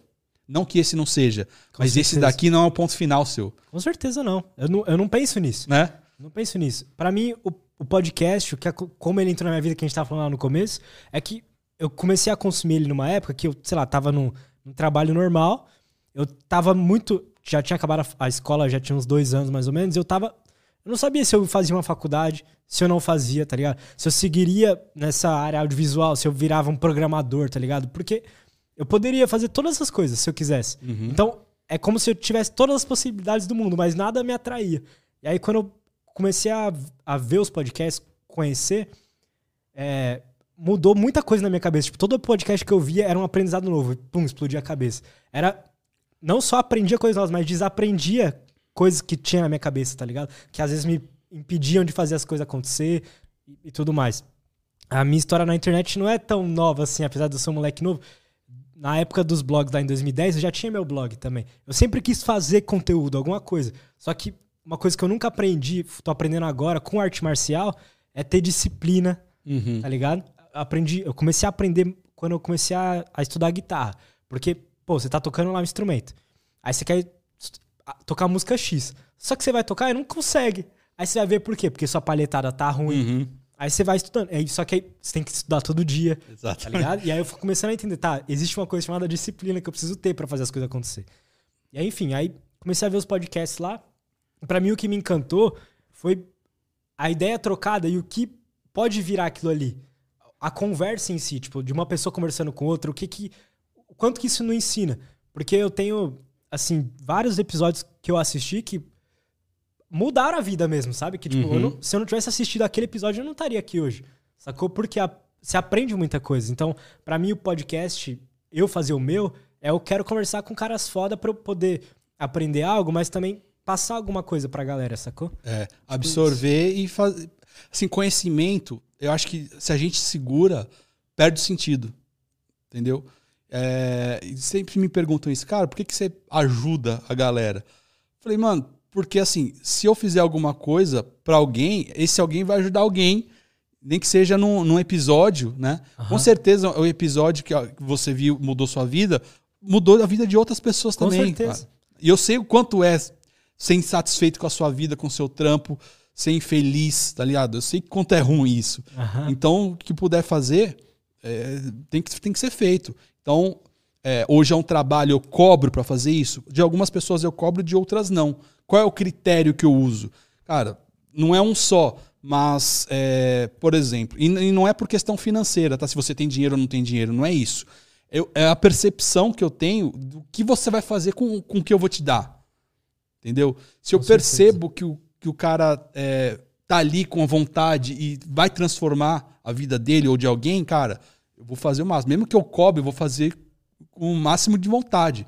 E às vezes é, tem alguém que já tem o projeto pronto, só precisa de um detalhe, 10 minutos de conversa, bota no trilho e faz funcionar. tá ligado? Então não tem por que eu cobrar isso. Sim. Então a ideia é fazer funcionar, é fazer girar. Até falei com o Vilela o dia que ele perguntou: Pá, cara, você vai me ajudar? Eu falei: vou. Mas por quê? Porque você crescendo, o cenário cresce. É. E é o que eu falei, eu sempre falo desde o começo, até para os youtubers de futebol, naquela época que não tinha muito. Se todo mundo estiver bem e a maré crescer, cresce para todo mundo. É. Maré subir, né? Sobe para todo mundo. Todo mundo tá, na- tá no mesmo. Então é o cenário bom. Tanto que podcast deu certo pra caramba. Deu certo pra caramba. Certo uma... pra- E mudou a vida de muita gente, cara. É. O que, que, que você vê, assim, de. Porque pra mim, quando eu olho pro podcast, mudou a vida de muita gente, a minha visão é que, assim, assim como mudou a minha, mudou a Dudu, de todo mundo, no sentido da gente aprender coisas novas. Fora que, porra, o canal de corte também, tá ligado? Mudou a vida financeiramente falando e de aprender muitas coisas também. Mas, assim, o que, que você vê que o cenário hoje tá mudando? A vida das pessoas é, o- é os, os dos hosts, das pessoas que estão trabalhando, das pessoas que estão assistindo. Não, é, muito, é muito mais que isso, cara. É, Vamos, vamos começar por partes, então. É, o, o Igão, o, o Mítico, o Solari, por exemplo, é, eles conseguiram se reinventar. Então, a partir disso, a cabeça muda, novos projetos vêm, e quem é criativo, quem vive da arte, precisa é, se reinventar, arejar, porque é, essa criatividade gera projetos futuros. Então, numa estrutura pequena, como eu, lá no, lá no Solari, eu tô lá, minha filha já, já me acompanha e ela já tá dirigindo, né? Ela tá ficando ali. É como o Du? Foda. É o Du. Como o Du tá ali, ela já tá ficando. Então, hoje ela já edita no Premiere também. Foda. Já, já Quantas ela tem? 16. Foda. E a de 14 também. É, já fazem junto. Então já já estou ensinando a mexer no Audition. Então ela já consegue se virar. Lá no Podpah, o Alex está trabalhando lá na direção. E aí depois já tem alguém para fazer a produção, já tem alguém para fazer os convidados. Quando você vê, já tem um movimento ali, certo? Tem a galera dos cortes, que Total. querendo ou não, arrumou um trampo para fazer e tá levantando um dinheiro, né? E quem for inteligente é, aprende com isso e já abre outro, o leque para outra função, outro trampo para fazer. Fora que o corte é uma coisa que é, praticamente é um, é um novo emprego que se É. criou. Pra, assim, até pra você prestar. Não pra você criar o seu canal somente, mas tipo assim, você prestar o seu serviço pra os podcasters, o mercado Exato. si. E, é, depois a gente volta nesse assunto que eu quero muito falar disso. Pode crer. Tá? É, e aí, esse- quando esse cenário está criado, os convidados também estão ali para mudar a vida. Às vezes, como eu vi esses dias a Pepe Neném chorando em algum lugar que não dão oportunidade para eles na mídia, cara, ir num podcast hoje Nossa. pode mudar sua vida, Com certeza. mudar sua carreira.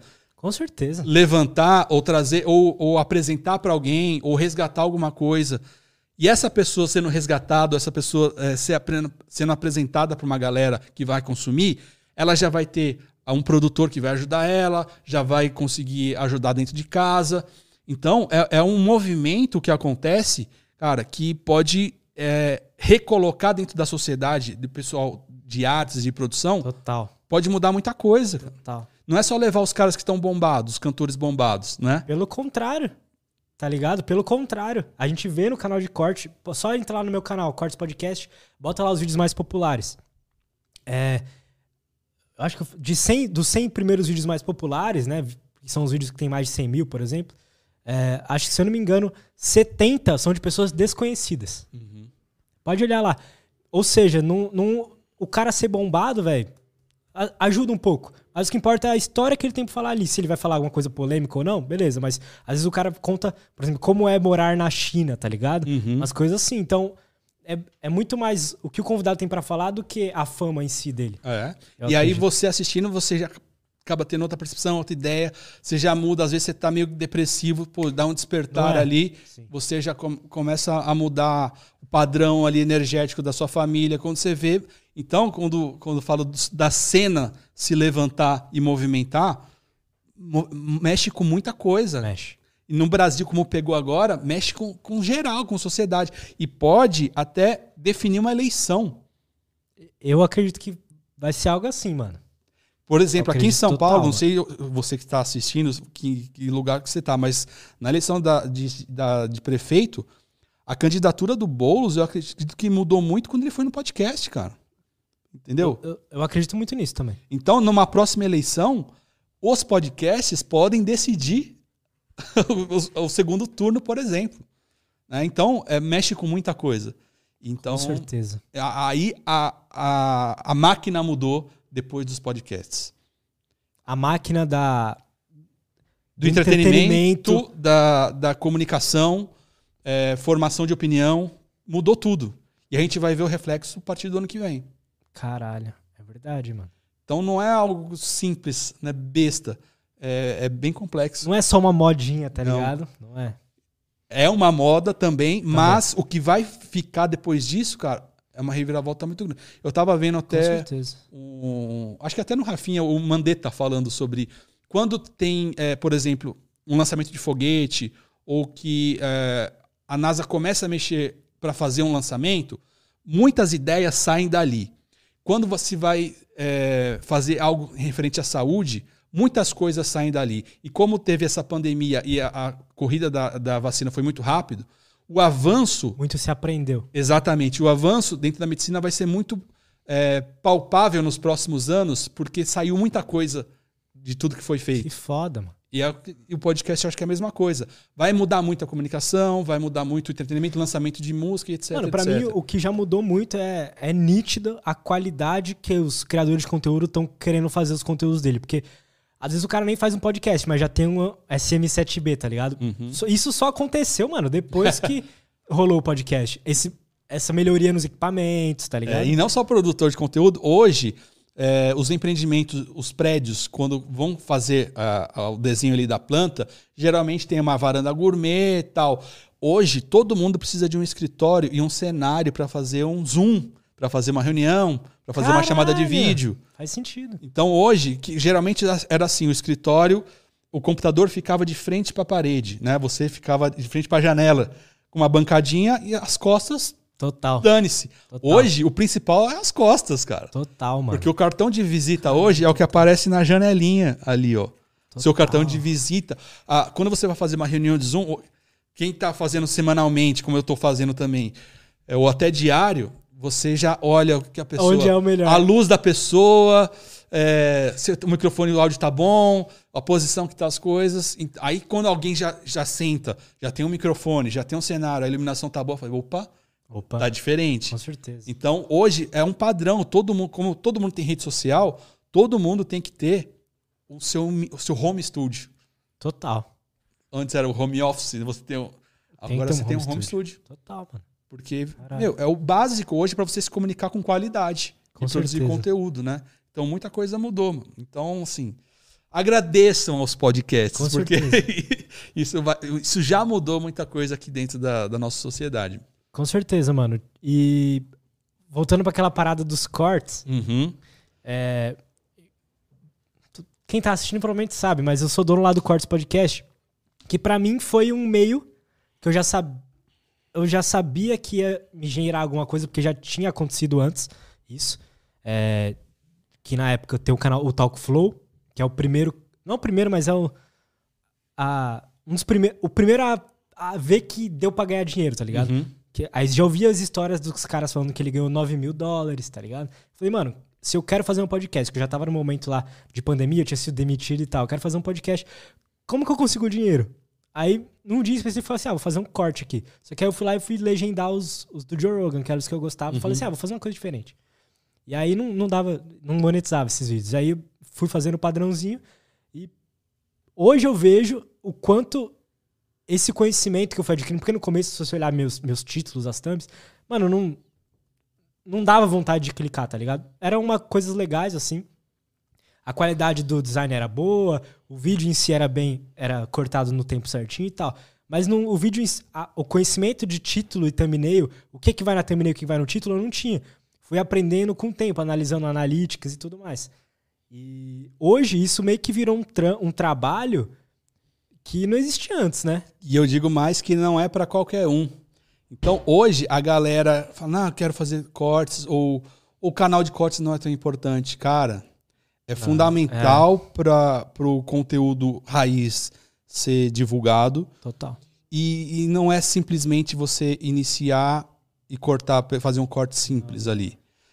É, existe uma, uma sensibilidade no corte, no corte do vídeo, né? Na parte técnica, e existe uma sensibilidade no título e a thumb. E isso é só com experiência, e às vezes nem, isso- nem só experiência. É uma percepção que poucos têm.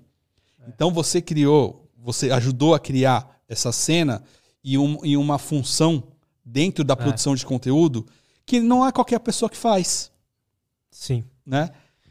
É- Essa, essa função do cara que escolhe os títulos das thumbnails, tá ligado? É Você uma... tem um nome pra essa função já? Mano, não tenho, mas sabe uma- um cara que abriu minha mente? Tá ligado o Fred Furtado lá? Hum. Ele abriu minha mente um pouco porque a gente tava conversando e ele falou sobre. É basicamente o que um copywriter faz, tá ligado? Que também, que também fazer, fazer um e-mail de venda é, é, um, É uma arte. é uma arte. É. É uma arte, É. não é pra qualquer um, cara. É. Então, é, é, é muito nessa linha. É basicamente um copywriter, só que aí eu. Teve o. No podcast foi o. Como chama o cara lá do Fantástico? É Zeca. Zeca Camargo? Zeca Camargo. Que ele foi lá no Flow e ele falou como o Fantástico é, pensava os conteúdos que eles iam fazer lá. Ele falou que a galera pensava tipo assim: a gente, a gente precisa ter um conteúdo que vai emocionar o cara, um conteúdo que vai deixar o cara com raiva, um conteúdo que vai deixar o cara emo- é, feliz, tá ligado? Com esperança, tá ligado? E, e ele foi. E meio que essas coisas é basicamente a visão que eu tento ter pro corte. Então, o, o- o que eu, a minha percepção que eu tenho da sua função, tá? É, não é você que está nos ouvindo para aprender a fazer cortes, não é questão técnica. Você Não, não, não é. não, não é, é, entender o algoritmo, é entender sobre pessoas. É. O que, que a pessoa deseja, o Total. que é, você criar, é, é, mexer no sentimento, no emocional dela, o que, que você, vai despertar? Sim. Com um título, com uma imagem, você consegue despertar alegria, raiva, medo, fobia, Inveja. inveja, nojo, prazer, tudo isso com um Tudo. texto e uma imagem, que é a thumb. Total. Né? A thumbnail, é que você, você não sabe, é a capa do vídeo. Então, isso é lidar com, é entender o ser humano. É. Isso é uma arte. É uma arte também. Então, quando perguntam pra mim, ah, como é que eh, faço o canal de cortes? Mano, eh, não é pra qualquer um. E aí você conseguiu sacar isso e perceber e colocar em prática. Mesmo que foi de forma orgânica, você meio que absorveu, desenvolveu e... Foi orgânico, mas foi também muito. Foi olhar muito pro que dava Não, isso certo. você estudou, né? É, foi. Eu lembro que teve. tiveram vários. No começo do canal tiveram vários picos, né? Então teve o primeiro pico, que foi esse primeiro mês, que deu os 3 mil dólares. Aí o canal caiu no final do ano, porque todos os podcasts pararam. Uhum. No final do ano de, deze... de 2020, em dezembro. Caiu. Aí demorou mais um pouquinho, aí voltou. Deu mais ou menos a mesma quantidade de tempo. E aí comecei a ver um padrão. Porque, vamos supor que eu, eu não lembro os, a quantidade de dias exatos que ficou, mas o canal ficava em alta, sei lá, 15 dias, caía. Aí ficava, sei lá, um mês sem ficar em alta, mais 15 dias caía. Isso aconteceu, sei lá, três vezes. E aí, pegando, aí foi um pouco antes disso, desde o primeiro pico, do, aí que caiu, eu comprei o curso do Petro, tá ligado? E, e aí eu, eu lembro que eu comprei a mais também um grupo VIP dele. Uhum. E aí, perguntando para ele, numa live lá que ele fez, é, se isso era normal. Ele falou, sim, é normal, no começo de um canal, ter vários picos, e o seu trabalho é analisar todos esses picos. Então ele, falava, ele falou, tipo assim, não desanima quando você tá lá em alta e cair. Isso vai acontecer algumas vezes ainda. E dependendo do como tá o, o mercado, então, por exemplo, hoje, canais de corte, tem canal pra caralho. E todo mundo fazendo a mesma coisa, praticamente. É mais difícil você chegar no pico e é mais uhum. difícil você voltar depois também. Mas, de qualquer forma, aí ele falava, analisa esses picos, o que, que você fez certo nessa época. E não não é analisar todos os vídeos, porque todos os vídeos naquela época davam bom. Não era analisar que, aquela época em si, mas era assim, dos vídeos que estavam dando bom naquela época, quais eram os melhores. Sim. E entender. E aí, tipo, comecei a entender. Uhum. Mais ou menos isso. E aí, ficou alguns meses que eu olhava todo dia o Analytics. Eu olhava, a gente, sei lá, postava 8 a 12 vídeos por dia. Eu olhava todos os dias Analytics para todos os vídeos. Por que, que esse vídeo foi bem, por que, que esse foi mal, tá ligado? E aí isso durante uns três meses. Então não foi tão, não foi tão orgânico, mas foi, foi necessário. Mas hoje em dia eu não olho mais também. Isso. Hoje você já entendeu é. como é que funciona. E, e quando você assiste um conteúdo de um podcast, você consegue ter o olhar falar, pô, isso aqui é um corte e já vem a thumb, já vem o título, a linha que você quer. Para quem quiser saber como a gente faz aqui, é porque hoje em dia a gente é uma equipe, né? É eu e mais duas pessoas no canal Cortes Podcast. Fora isso, tem mais um monte de colaborador nos outros projetos, aqui uhum. inclusive. Mas aí é eu e mais dois. E o ideal é ter quatro pessoas, pelo menos quatro funções, mas aqui a gente conseguiu dividir em três de boa. Que é um cara que vai editar. A edição é simples, é só saber onde cortar e saber onde terminar. Você também não pode ser tão. Não é tão fácil assim, apesar de ser simples, não é fácil. Uhum. É, você tem que saber onde vai começar aquele assunto Aquele, geralmente o assunto às vezes nem começa na pergunta que o cara fez, tá ligado? Começa um pouco antes, que, ele, que gera a pergunta do Sim. cara. Puxa o gancho, tem o gancho e a deixa, né? E aí isso você vai meio que entendendo que o algoritmo do YouTube principal é retenção. Aí você meio que entende, tá, às vezes vale a pena deixar um, o melhor mais ou menos lá por seis minutos, tá ligado? Aí eu consigo fazer um vídeo de mais de oito minutos, que aí já me gera mais grana. Aí tem, tem tudo isso em volta. Então, essa é a parte da edição. Aí tem o cara que faz o, que faz os títulos e as thumbnails, que eu, eu digo que é a, o título e thumbnail bruto, que no caso é a, aqui é o mesmo cara que edita, então e que assiste o ao vivo. Aqui o Du, ele assiste os podcasts ao vivo quando tá rolando, que a gente faz tem que soltar o mais rápido possível. E aí ele vai anotando enquanto está assistindo e gravando a tela. Minutagem. A minutagem. Então, o, o título que ele coloca ali é praticamente irrelevante, apesar de às vezes a gente usar. Mas assim, é, é só para saber mais ou menos qual é o assunto. Então, por exemplo, é, o cara tá explicando mais ou menos como é morar na Índia. Às vezes a gente não pensa no título como é morar na Índia ali na hora. Fica só Índia, tá ligado? E aí abre um parênteses e coloca é, todas as possíveis thumbnails. Possíveis thumbnails é coisas que o cara falou. Uhum. Então, que só podem ser interessantes. Então o Du vai anotando. Então o cara tá falando disso da Índia. Aí uma hora ele falou: Ah, na Índia a gente via o cara cagando e o cachorro comendo a merda atrás dele e tá, não sei o quê. Bum, isso é uma coisa. Aí ele fala uma outra coisa interessante. Aí ele fala uma outra coisa interessante. E aí pronto, a gente tem possíveis três thumbnails já. Às vezes dá para colocar, dá para juntar dois desses textos. Às vezes eu tenho que diminuir o texto muito. Uhum. E às vezes eu tenho que trocar as palavras, mas que significa a mesma coisa, assim, da clickbait, porque no começo do canal eu tentava fazer os clickbaits e isso prejudicou lá no começo. Então, foi, é muita coisa. E aí, depois que passa por esse bruto, aí vem para mim. Depois, aí eu vejo, analiso o bruto, penso no título que vai ser e qual a thumbnail que vai ser. Aí eu mando pro cara que faz a thumb, que faz a arte em e, si. E esse, esse processo todo leva quanto tempo do, do podcast ao vivo até a sua publicação do vídeo? Depois que o pod, hoje em dia, depois que o podcast termina, porque assim, quando no início do canal, eu, me, eu percebi que eu não tinha muito luxo de, de ficar enrolando muito para postar. E também era eu sozinho. Então o que acontecia? Assim que, por exemplo, começava a ler a pergunta da, da galera, eu parava de gravar ali e já ia editar. Tá ligado? E aí, vamos por às vezes dava para ter três vídeos prontos, com thumbnail e tudo, para postar assim que terminar o podcast.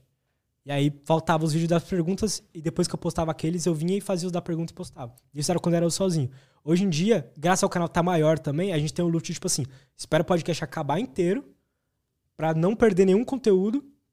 E aí a gente faz os vídeos e, sei lá, em 15, 20 minutos tá no ar tudo.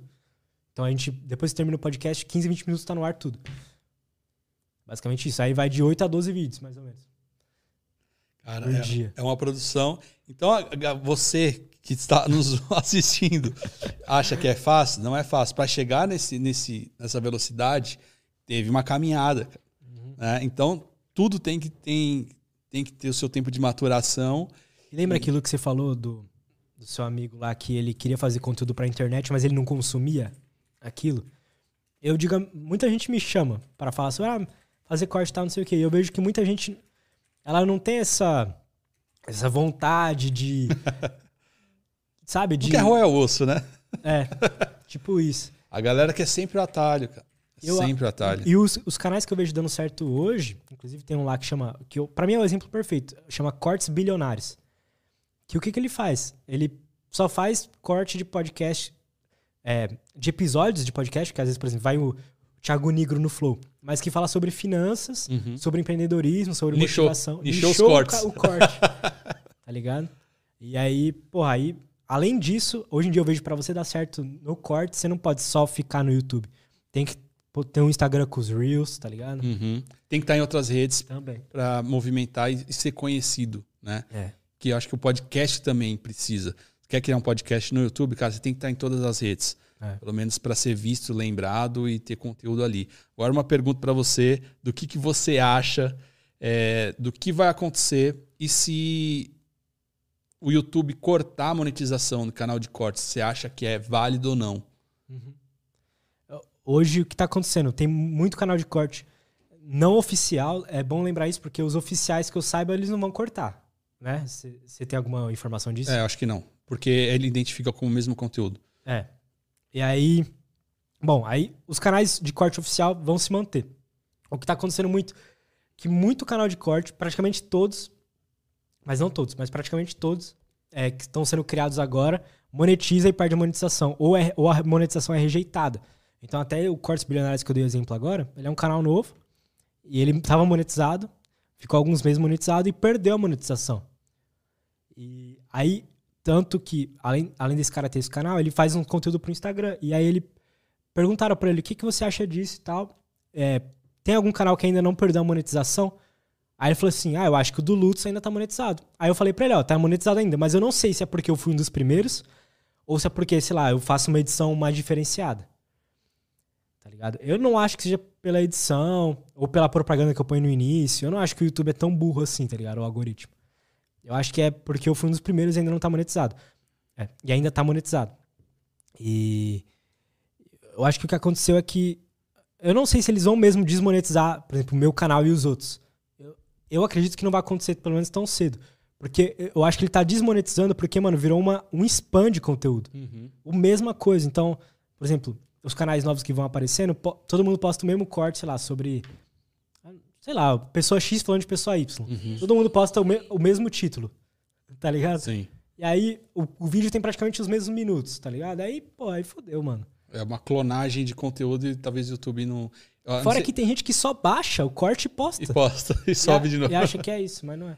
é. É complicado. Nem sei se eu posso falar, mas assim, eu participei de uma pesquisa sexta-feira com o YouTube sobre, sobre umas novas punições, é, questão de strike também. Eu não sei como é que vai se considerar isso. Eu participei durante uns 40 minutos lá. Eles me perguntaram várias coisas, o que eu achava de, umas, de uns layouts novos que vão, vão, vão sair aí, enfim. Então, é, o YouTube acho que já começou o movimento sobre essa questão de conteúdo, né? Até com os podcasts, cara. É, é, é, óbvio que eles querem que o usuário permaneça na plataforma o mais tempo possível, então um podcast de duas, três horas é interessante para eles. Sim. Mas também eu não sei até quando. Então, se eles começarem a, a baixar ali o CPM, começar a, a fazer alteração, muda o jogo também. Muda. Né? Muda o jogo. E o dos cortes também. Muita, muita, eu recebo um direct direto, mano. É? Gente perguntando: o que, que você acha que vai acontecer? Eu falei, mano, não sei, mas provavelmente o YouTube vai fazer um movimento ah. para diminuir a questão dos cortes. Com certeza vai. Né?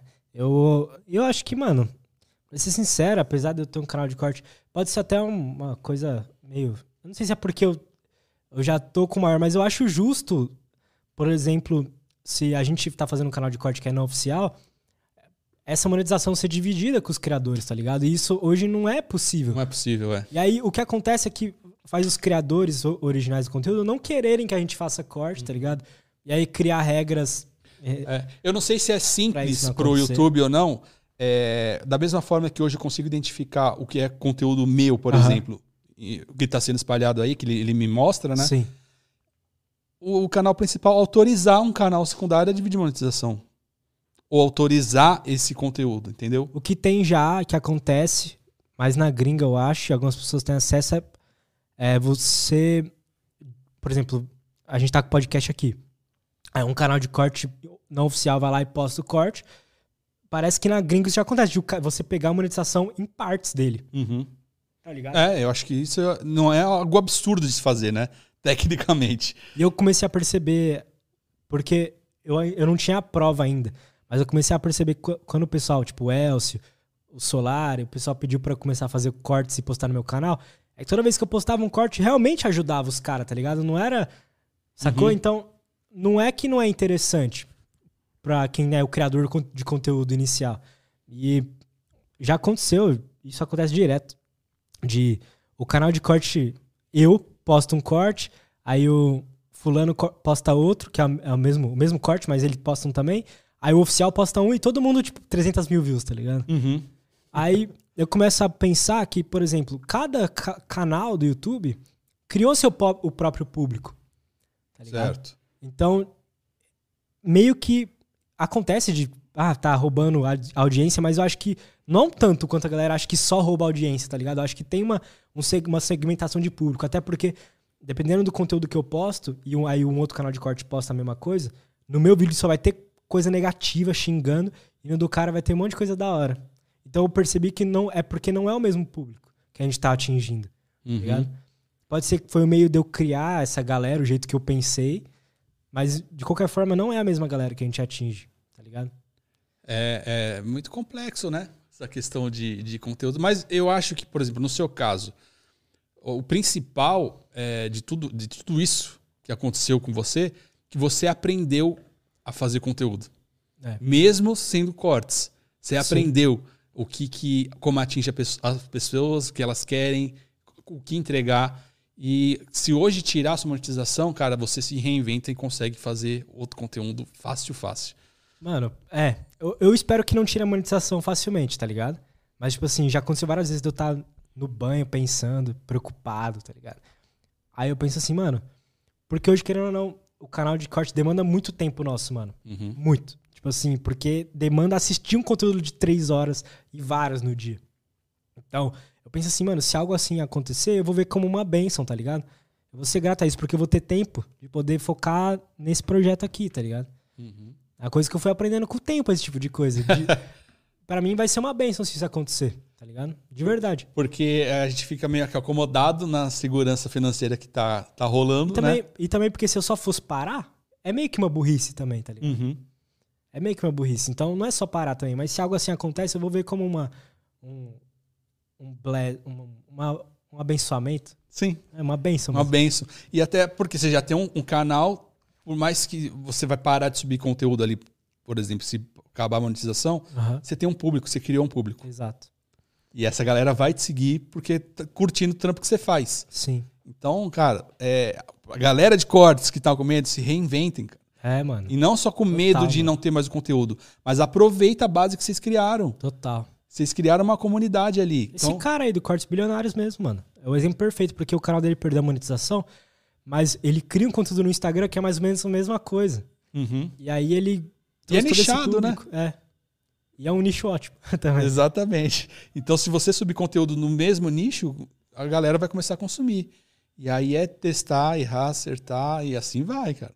É, a- trabalhar na internet é isso. É errar todo dia e acertar de vez em quando. Não é? Total. Que foda. É errar disso. todo dia, cara. Eu sempre me pergunto, cara, você às vezes você não tem vontade de desistir, cara, toda segunda-feira de manhã. Ai, quero um emprego com carteira assinada, pelo amor de Deus, mas toma um banho e depois passa. É. que eu não quero mais. Total, mano. Não, eu não quero trabalhar pra mais ninguém mesmo. Mas é, é todo dia assim.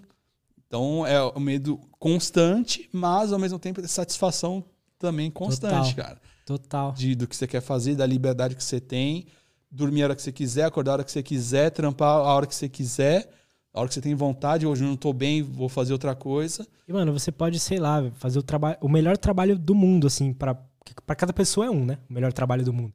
Mas você pode estar fazendo o seu melhor trabalho do mundo.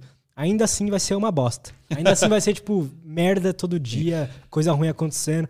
Isso é um aprendizado que as pessoas. Todo mundo tem que ter, né, mano? De tipo assim, é sofrimento também. Não é só rosas e coisas boas e, tá ligado? Leite com Todd, esses bagulho. É, é sofrimento na maior parte A do maior tempo. né? parte do tempo. A maior parte do tempo. E isso se você trabalha para alguém, se você trabalha sozinho, é sempre assim. E você não fez faculdade, certo? É, muita gente às vezes acha que é a única solução fazer uma facu para mudar de vida, cara. Eu tenho certeza que muita gente que fez faculdade, sei lá, de marketing, publicidade, hoje pagaria sobre o seu conhecimento. Porque ela Isso não, acontece. ela não vai aprender isso dentro da faculdade. Não aprende, mano. E nossa, é uma, eu sou muito crítico à faculdade. e a, também. todas as instituições de ensino, na verdade. Eu, para mim, a escola só me estragou. Uhum. Assim, Eu converso muito com as minhas filhas sobre isso. é, e aí? Minha filha, ela vai se formar, já esse ano é o último ano dela, e a de 14 tem mais três anos. Aham. E a gente conversa muito. Tanto que elas já mudaram muito a, a- a- do, que, do que se gostaria de fazer de faculdade, enfim. Já mudaram a, a- o curso. E, e eu nem cobro isso delas. De se formar primeiro ali na, no colégio ou entrar na faculdade. Eu falei com a minha filha, cara, se você quiser ficar um ano, sai, termina o terceiro e não, não vai fazer faculdade já direto. Trabalhar, vai, como ela já está comigo, né, no- nos dia a dia, entendendo produção, entendendo como funcionam as coisas, já ganha o dinheiro dela, sabe? Como assistente. Vai, vai viver um pouco e depois você decide, que às vezes a faculdade nem vai fazer diferença na sua vida. Se você querer fazer, ser médica, aí você vai precisar ser advogada. Psicólogo. É, Essas profissões assim. se não, você quer trabalhar com conteúdo, com produção, você não precisa. É a prática que vai, que vai fazer a diferença, né? E conhecimento, assim, sabendo que você precisa ter uma dedicação, precisa ter um foco e fazer acontecer, porque se ficar sentado, as coisas não acontecem. Pra, pra galera que, que sempre, pô, eu, que- eu, eu recebo muito também. Cara, eu tenho uma ideia, eu tenho um projeto aqui foda, É. eu tenho é, isso aqui pra fazer. Fala, e aí, por que, que não fez? Ah, não tenho tempo, não tenho dinheiro. Cara, não fala isso pra mim. Eu não tinha tempo, eu, eu, estudei de madrugada, editava de Eu madrugada. não fui esse cara que mandava e-mail para as pessoas, ó, eu tenho essa ideia foda. Me chama de volta. Mano, faz, faz, faz É. acontecer. Você vai errar, uma hora você vai acertar. Entendeu? Tem que fazer, e, e não questão de tempo, dinheiro, nada disso, cara. Tem que fazer acontecer. Tem uma frase que é nada resiste ao trabalho. Trabalha, trabalha, trabalha, uma hora dá certo. Quanto mais trabalha, mais sorte você tem. Total. Total. E aí as coisas começam a acontecer. cara. Então, eu, eu levo isso pra minha vida porque foi assim que eu achei que ia dar certo e deu. Eu acreditei e tô fazendo. Tô fazendo, tô fazendo. E não sei o que eu vou fazer dos próximos, próximos anos, né? Mas ainda uma meta pessoal que eu tenho e que era uma meta desde 2014 é participar de uma Copa do Mundo. Né? A gente não conseguiu em 2014, que era no Brasil Participar em que sentido? produção de conteúdo, cara. Mas assim, trabalhando uma marca, a gente lá produzindo conteúdo dentro da Copa. Entendeu? Que é um projeto pessoal, porque como eu joguei, a Copa do Mundo é o, é o, é o ápice, né? Sim. E vivenciar isso. Em 2014, que foi aqui no Brasil, eu assisti de casa, o Bruno assistiu de casa, o Rafa assistiu de casa. Caralho. 2018, o Fred estava na Rússia, Ah. colocando a bola no campo. Até ele me deu uma bola lá da Copa. Tá lá em casa. Que, Que a foda, gente se mano. realizou por ele. Entendeu? Com certeza. Então, o Rafa conseguiu ir assistir os jogos trabalhando também, em 2018. E eu tenho essa vontade de um dia participar de uma Copa, nem que seja no Catar ou em- mais pra frente, trampando, produzindo alguma coisa, entendeu? E o resto, cara, assim, profissionalmente já conheci todos os jogadores que eu gostaria. O único que eu não conheci foi o Pelé, que eu é a única inveja que eu tenho do Fred que ele foi na casa do Pelé fazer um vídeo lá gravar. Os arquitetos que fizeram esse, esse prédio aqui, eles fazem um monte aqui dessa região de Santo André. Eles fizeram a casa do Pelé. Cara, é, é, é foda, assim, porque eu gostaria muito. De, esses dias eu estava na casa do Rivelino. Eu fui fazer uma gravação. Vou te falar uma coisa. eu nunca assisti um jogo de futebol completo. Sério? Eu sou muito desligado para futebol. Hoje em dia, eu tô também, eu sou São Paulino, mas eu não sou mais aficionado, porque eu comecei a trabalhar com futebol e eu me distanciei. Caralho. Sim. Quanto mais dentro do futebol eu estava, mais eu distanciei. Eu comecei a torcer por, pelos amigos, jogadores que a gente conhece. A gente conhece muito a situação, então me distanciou. Nossa, entendi. Certo? Então é mais uma questão de infância, sabe? Aham. Porque eu conheci o futebol assim pela Copa de 94, pelo muito que o meu tio falecido já me passou da vivência dele dentro do futebol, falava muito da Copa de 70, do Pelé e tal. Então, esses dias eu tava, fui gravar na casa do Rivelino, fiquei à tarde com o Rivelino trocando ideia, ele me contando sobre bastidor, sobre Copa do Mundo. Então é uma vontade pessoal que eu tenho, sabe? Mas de resto, eu já conheci jogador, conheci profissionais de comunicação, todo mundo que eu queria, eu conheci. Você queria. Graças ao, ao F4L. Então, cara, é, não almejo muito, muita mais coisa, assim, sabe? Mas é produção de conteúdo para as pessoas, é, continuar fazendo e só. Profissionalmente é isso, mas e, e o Léo? Tipo, pessoal, tá ligado? O que, que você quer para você no futuro? Porque você é um cara que gosta de esportes e tudo mais, você falou que fez judô por um tempo. O que, que você, você falou que caminha, medita. Eu acompanho lá essas histórias de você caminhando, falando que foi é, esvaziamento, como é que você fala? Arejando a cabeça. Arejando a cabeça. Cara, é, eu acho que como eu tive doente, assim, pela coluna, fiquei um tempo sem andar, é, muda muito a nossa percepção de vida, sabe? Hoje eu dou valor a coisas que antigamente eu não dava. Coisas simples. Tipo o quê? Tipo, eu não conseguia sair da cama e ir até a cozinha tomar água. Eu não conseguia andar, entendeu? Então hoje, cara, por isso que eu dou tanto valor Sente caminhar. É, eu não faço nem para perder peso, para ser fitness, para sabe, com intensidade, não, cara. Eu quero andar porque eu não consegui andar. Então, é, são coisas simples mesmo que eu quero. Ter condição de financeira de fazer o que eu quiser de trampo, sabe? De poder escolher, ter essa liberdade. É, ter dinheiro para comer o que eu quiser e onde eu quiser, em qualquer lugar, sabe? Uhum. Viajar. Eu acho que uma meta de vida mesmo é viajar cada dois meses para lugar diferente para produzir conteúdo. Foda. E aí produzir conteúdo para as redes sociais, para as minhas redes sociais e para impactar pessoas de alguma forma, entendeu? O que eu quero mesmo é isso. É conhecer... Você com certeza consegue impactar com o que você já viveu, o que você tem na sua cabeça, tá ligado? Da, dos aprendizados que você teve e o, que, o, o jeito que você olha para as coisas, mano, isso com certeza, sei lá, acho que pode mudar a vida de muita gente, mano. É, eu, eu nunca parei para produzir conteúdo meu, sabe? É, da forma que eu. Tanto que, assim, muitas poucas pessoas sabem como foi a minha vida mesmo, do que eu já fiz. Porque eu tenho muita coisa para falar, mas ninguém pergunta. Entendeu? Então eu acabo não falando. Mas eu nunca parei para produzir conteúdo para as minhas redes sociais. Tudo que eu tenho na minha principal, que é o Instagram, é bastidor do que eu faço, alguma foto com alguém, mais para registro. Então, o podcast Cachorro, quando a gente fez, quando eu idealizei, era para registrar conversas do que eu e o Hilton a gente pensava para nossas filhas ouvirem, nossos netos ouvirem lá na frente. Porque eu gostaria muito de ouvir o que minha avó pensava, o que meu avô pensava, tá. o que o meu tio pensava, e eu não tenho nenhum, nenhum registro. Então, o podcast para a gente, no início, serviu para isso para registrar o que a gente estava pensando naquele momento. E eu nunca parei para produzir conteúdo é, para minha audiência, se é que eu tenho hoje. Eu fiz tem, uma transição tem, de audiência também, que quando eu comecei a minha rede social, era por causa do F4L e veio muito Entendi. moleque do Desimpedidos. Entendi. E ali eles queriam coisas de futebol, coisa do, de, do canal, enfim. Faz sentido. E aí eu tive que fazer uma transição também de audiência. Tanto que eu ganho 100 inscritos por dia, perco 80. Porque eu tô nessa transição há mais ou menos uns nove meses. Tô trocando audiência. Pode crer. Então eu olho todo dia ali o, o analítica do Instagram, eu ganho seguidor e perco seguidor. e eu percebo que a média de idade está tá mudando. É, quando eu posto um conteúdo de produção, a galera vem mais. Quando eu posto uma visão de vida, vem mais. É, enfim, e aí eu tô nessa transição. Quando eu perceber que a audiência já está entendendo o que eu quero passar, como eu penso, enfim, aí eu vou começar a produzir os conteúdos e o que eu quero mesmo é trampar, é viajar para os lugares e produzir conteúdo que ajude as pessoas, sabe? Não sei como ainda. Foda. Mas, Mas vai rolar isso aí. Vai. Você sabe que vai. eu sei que vai.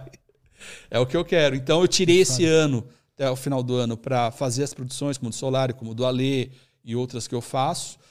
E depois eu vou seguir para esse caminho aí. Até porque minhas filhas já, já vão tão, já vão terminar a escola, enfim, já vão seguir a vida delas, né?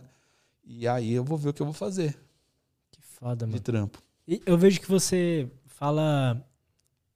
Você tava falando do seu pai antes. Eu vi que você se- sente uma certa é, admiração por ele. Sim, cara. Ele, ele, é, ele e o meu professor de judô são os meus senseis. Né? O do judô ele já faleceu. Então, meu pai, meu pai hoje ele está com 95 anos e ele está com esclerose. Então, é, ele já não consegue conversar mais. Ele não identifica mais, assim, ele não sabe se eu sou filho, quem é a esposa. Ele sabe que é uma pessoa próxima, né? Então não tem mais essa conversa. Mas ele tá ali todo dia. Eu vou lá, visito ele de manhã à noite e ele tá lá, não consegue mais comunicar. Então é uma fase difícil agora de inversão, porque eu tenho que cuidar dele, certo? E Você é pai também. é, acab- acabou virando. é, E a gente perde meio que a nossa referência. Porque eu não tenho mais tios vivos, assim, né? Eu não tenho uma família grande. Eu tenho só minha irmã, que é- está em São Paulo, ela mora em BH. Ela chegou em São Paulo ontem. E, e dos mais velhos, assim, é meu pai, né? Então, já perdi essa referência porque ele está presente, mas não está também. Porque eu já não posso conversar com ele, explicar problemas há um bom tempo já, há uns 4, 5 anos, que já não tem esse diálogo, né? Então é mais um cuidado. Você hoje- conversava muito com ele? Sim. Tanto dos problemas é, da empresa, quanto dos problemas da vida, assim, porque ele já viveu bastante coisa, né? Ele veio pra cá com quantos anos? Com seis anos. Com seis anos. Ele veio do Japão para cá com seis anos e, e nunca mais quis voltar para o Japão. Então eu tenho, eu tenho uma, uma- um planejamento com a minha irmã pro Japão. de ir para o Japão. Eu tenho muita vontade de conhecer Nova York e, e o Japão, mas o Japão acho que o Japão vai ser primeiro. E eu tenho vontade de ir lá. Ele nunca quis voltar. Meu tio, que era o irmão dele, também já faleceu. Então só sobrou meu pai. Não tenho mais é, registro de mais ninguém. E referência assim mais velha não tenho mais também. Entendeu? O dia que ele se for, minha mãe for, minha mãe já teve AVC, ela tá com sequela também. Então também tá com, ela tem os recursos não são tão é, ela não, não tem uma independência para sair, ela fica dentro de casa, né? E meu pai também não consegue sair. Então não tem muita essa referência, sabe? Então, como eu optei por ser pai novo e dedicar esse tempo de trampo, trabalho, trabalhar pra caramba pra dar a- as condições para minha filha, depois que elas formarem, aí acho que fica mais suave de eu fazer minhas coisas, sabe? E a questão também, acho que é que faz muita diferença. A minha geração da minha família, eu e meus primos, minha irmã, é a primeira geração que teve acesso à faculdade. Meu pai não teve, minha mãe não teve, meus avós muito menos. Do lado da minha mãe, meu, meu avô, a primeira geração pós-escravidão. Caralho. Então, ele, ele foi adotado, então ele não tem registro familiar, sabe? Então, é, é uma diferença muito grande isso, quando você vê num todo uma galera que já tem uma sequência, né? Nossa. Um histórico já de gente formada, com uma estrutura, enfim. Então, é, conseguir tudo isso hoje, é, meu, é foda, entendeu? E eu levei um tempo para entender isso. Eu levei um tempo. Por quê? Quando eu falo do meu avô, por exemplo, que é da geração pós-escravidão, se eu comparar com o do meu pai, que veio do Japão, Aham. e meu avô, eles vieram para cá sem nada, os dois. Só que o meu pai conseguiu é, produzir coisas e criar, por exemplo, uma indústria, um, é, é, modificar o padrão financeiro de vida dele, é, do meu avô não consegui, do meu avô é, materno, né, é, pai da minha mãe, não conseguiu. Por quê? Aí eu, eu fiquei questionando muito há muito tempo. Aí eu entendi, cara, é, disciplina e educação que o japonês tem é diferente do que uh, a raça negra teve quando chegou aqui. Falta de estudo, falta de acesso e eles não tiveram também educação, não fizeram faculdade, mas a disciplina japonesa fez muita diferença no resultado final. A cultura dos caras, né? Entendeu? Entendi. Como meu pai era determinado para fazer as coisas assim. Isso faz muita diferença na cultura geral, né? Então. Ele te passava sempre esse conhecimento dele. Cara, com exemplo. É, ele não obrigava, assim, é, eu, quando eu fui pro judô, eu quis ir, porque eu era muito fã do Bruce Lee, assistia muito Bruce Lee, então eu queria, por mais que seja Bruce Lee, era karatê, não tinha karatê na, na época, eu fui fazer judô, enfim. É, mas com exemplo. Então, como ele trabalhava, como ele resolvia os problemas, uhum. como ele decidia fazer aqui ou ali, o desapego material também, sabe? Então, num, num, num momento difícil da empresa, que teve de se desfazer de vários bens, como ele, como ele reagiu aquilo, é, era com muita naturalidade. Né? Eu lembro que o último apartamento, a gente tinha um apartamento na praia, que, eu cresci assim lá também, eram minhas férias, a gente teve que vender para pagar dívida. Lembro que a gente foi lá, ele, ele até na hora de resolver, a gente foi na imobiliária, pegou o cheque, chegando em São Paulo e falou: vai lá e resolve o problema lá no banco. Eu nem lembro quantos anos eu tinha, cara, sei lá, 18, 19 anos. Aí eu tive que ir lá negociar com o banco é, pagar a dívida, depositar o cheque e resolver o problema, sabe? Caralho. E aí eu falei, pô, aí ele falou, você tá chateado porque você perdeu o apartamento? Eu falei, lógico. Ele falou, da mesma forma que conseguiu, trabalhe e compra outro. Nossa, que foda. a maioria das pessoas não ia ter esse pensamento, você tá ligado, né? Tipo, Sim. Ia ser um bagulho mais de desistência. É. Ele falou, é, na hora que eu comprei esse, trabalhe e compra outro. A vida é assim, entendeu? E não precisa ter dó de pagar a dívida. Pelo menos uhum. você tinha como pagar. Ainda bem Sim. que você tinha dinheiro para pagar, entendeu? Então, é, essa forma de ver as coisas faz muita diferença. E hoje, Nossa, eu, sinto, e hoje eu sinto falta desse tipo de conversa. Porque eu tive que segurar uma onda, uma barra um bom tempo é, por questão financeira. Que hoje eu, eu pago até hoje dívidas que eram da empresa dele lá de trás, de 2012, 13, entendeu? Até hoje eu pago. E, e foi uma opção que eu fiz também. É, até falei com a, minha, com a minha família, com a minha esposa e minhas filhas, falou, eu vou me dedicar esse tempo para não ficar nada para vocês, nada de pendência, uhum. para vocês começarem a vida é, sem dívida, porque quando uhum. eu larguei a empresa para ir para o YouTube, eu trouxe uma dívida de 2 milhões, cara. Eu comecei a, a, a vida com uma pendência de 2 milhões, porque, enfim, um tempo atrás, para ajudar meu pai, acabei dando um nome lá na empresa para assumir uma parte, enfim, ó. Mas eu não culpo eles, porque foi uma escolha minha, entendeu? Só que durante esses 10 anos aí, foi 2012, nós estamos em 2021, esses 10 anos aí, eu me fodi. Me fodi muito. Mas por trampo, por acreditar, vim pagando tudo, cara. Entendeu? Então agora chega num momento que eu vou cuidar de mim. Quando eu falo desse processo todo. E, e eu tenho que agradecer, porque nesse processo todo de dificuldade, eu realizei todos os sonhos profissionais que eu, que eu tive, cara. Entendeu? Conheci muita gente, conheci lugares. É, a primeira viagem internacional que eu fiz foi pela Nike. Nossa, que foda. Foi muito foda. Passei, acho que uma semana, dez dias lá no México. Cara, é absurdo. Quando a gente chegou no aeroporto, a Naomi, até um beijo pra Naomi, ela até acompanha a gente. É, ela chegou, a gente chegou no aeroporto, tava eu, Palermo, ela falou: a partir de agora, vocês são de responsabilidade da Nike. Tudo é por, por nossa conta e toda a responsabilidade é nossa. Sabe? Então, cara, eu vivi ali um período ali de férias, porque era trabalho, mas de, assim, de, de curtir umas paradas, de fechar restaurante e levar só uh, os, os influencers da equipe, o chefe cozinhar só pra gente, a gente jogar no estádio Azteca ali da Copa de 70, com o Ronaldo Fenômeno no gramado, a gente Nossa. trocando ideia com ele no gramado. Eu vivi tanta coisa lá, e, e nesse período todo de F4L, de, enfim, de, de YouTube, que superou as dificuldades. E eu vim passando, tá ligado? E, e é, por isso a importância da cabeça estar tá boa, da saúde estar tá boa e da, de você acreditar. Entendeu? Não foi fácil, não está sendo fácil, né? Mas, enfim, eu posso dizer que sou feliz com as escolhas que eu fiz. Com certeza. E, além do aprendizado que você teve com seu pai, essa época, desde 2012, você falou até agora, você aprendeu muita coisa de. Que não, não, você. Porra, você. Tá com uma dívida desse valor, mano, não é fácil, tá ligado? Muita gente só ia desistir, mano. é o normal. Sim. É, que eu vejo. E não é uma. A desistir não, é, não era uma escolha.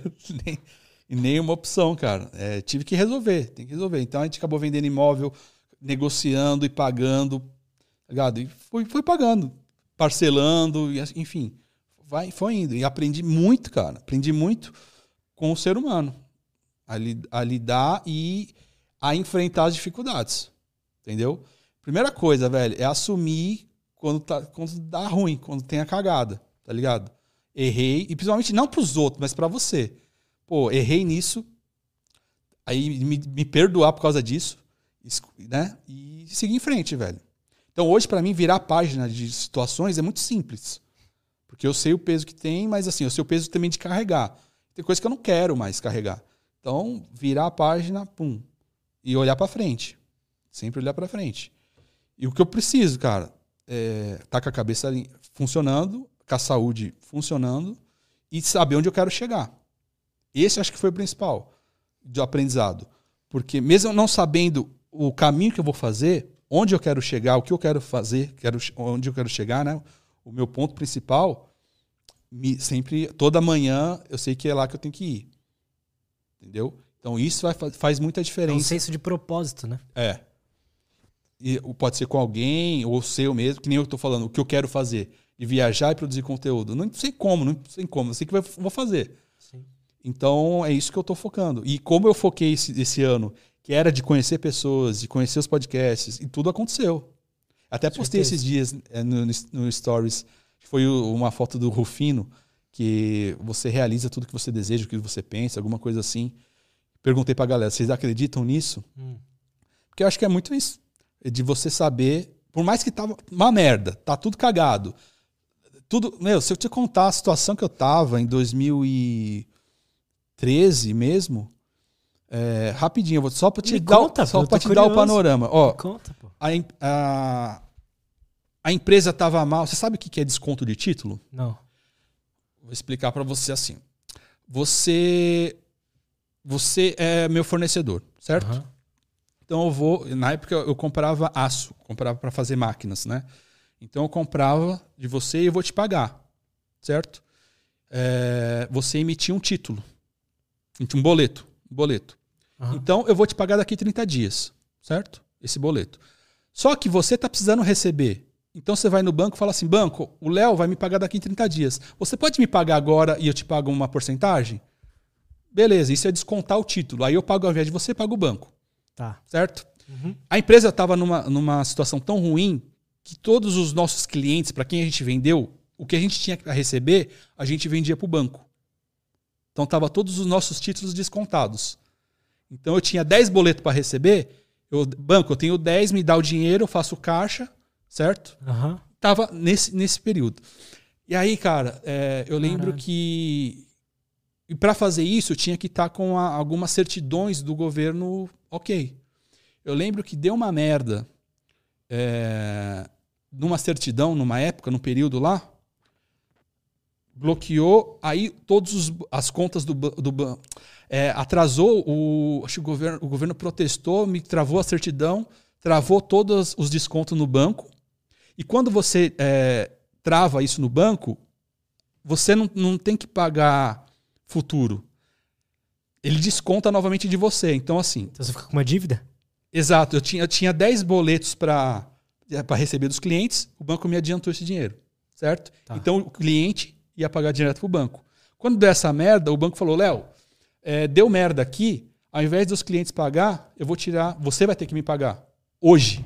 E não daqui 30 dias, entendeu? Entendi. Travou todo o dinheiro que estava na conta, bloqueou, enfim, zerou. E aí, eu levava 30 dias para entregar uma máquina. Então, eu comprava o material, fabricava, entregava, o cliente me pagava. Então, eu tinha pedido para entregar, não tinha caixa, não tinha de onde pegar dinheiro é, e tinha que entregar. Entendeu? Entendi. Então, eu tinha máquinas para fazer, tinha, não tinha como comprar material, é, tinha que entregar e ainda tinha folha de funcionário para pagar no mês. E ainda tinha o aluguel do, do galpão. Era essa a situação que eu me encontrava. E você na administração Exato. de tudo isso. Era esse período, é, essa situação que eu me encontrava quando eu decidi ir pro YouTube. Entendi, mano. Minha cabeça tava boazinha, pra você ter uma ideia. E nesse dia. é, Mas, igual você tinha falado que pra você a, a saúde mental, a cabeça, a saúde em si é, é muito importante. Nessa época você, você era um cara que procurava cuidar disso? Que apesar de tudo você já tinha tido esse conhecimento do seu pai, do seu professor do sensei de judô, tudo mais. Você era um cara preocupado com a sua cabeça e tudo mais? Aí que eu comecei a dar atenção que eu falei, eu preciso estar bem para eu resolver essas merdas. Se eu ficar deitado chorando, ninguém vai resolver. Eu preciso resolver. Foi aí que eu chamei até meu primo que trabalhava comigo, o Edu, chamei o Vitor também que trabalhava, falei, ó, gente, a situação, ai minha lente. Caiu. Saiu. Acho que voltou. Eu tenho uma lente acrílica e às vezes ela pula. Enfim. Aí eu chamei eles e falei o seguinte: tá essa situação e deu merda. O que eu posso fazer? Ou decreto falência, foda-se. Ou, se vocês estiverem junto comigo, vão até o final para resolver. Aí primo falou: não, tô junto. O Vitor falou: tô junto também. Chamei os funcionários, expliquei a situação. Falei: ó, gente, não dá pra gente continuar. Então, o, que- o meu planejamento é eu resolver essa pica aqui e depois dispensar todo mundo, todo mundo receber seus direitos, quem vai se aposentar tal. Eu vou colocar o imóvel para vender, vender eu pago vocês. Vocês estão junto ou não? A maioria falou, estamos junto. Então eu falei, eu vou ficar sem pagar vocês, mas vou botar o imóvel para vender. Se eu vender o imóvel, se eu vender não, quando eu vender, eu já acerto tudo, os direitos, mando embora, pago tudo. Firmeza. Aí eu fui conversar com os fornecedores. Falei, é o seguinte, aconteceu isso, e é o principal, mano. Falar a verdade, é, por mais que seja uma bosta, um erro seu, assume Total. a cagada, fala a verdade. Fui, falei com todo mundo, com alguns principais, aconteceu isso, isso, isso, e eu preciso do material. Aí que entra a história do network, que eles falaram, pô, seu pai me ajudou muito lá atrás, então eu vou conceder. Pode e crer. aí, depois que eu resolvi isso, eu cheguei no escritório, lembro do, como fosse hoje. Cheguei, um cliente ligou, lá do norte. Seguinte, meu, seu pai já me ajudou também aqui e a montar meu primeiro hotel, eu não tinha dinheiro, ele me entregou a máquina, eu paguei ele depois. Estou abrindo meu terceiro hotel aqui, só que a, a obra vai atrasar. Você não consegue me vender a máquina, eu te pago à vista aqui, você me entrega daqui três meses? que foda. Juro pra você. Caralho, entendi. E aí eu falei, fecho.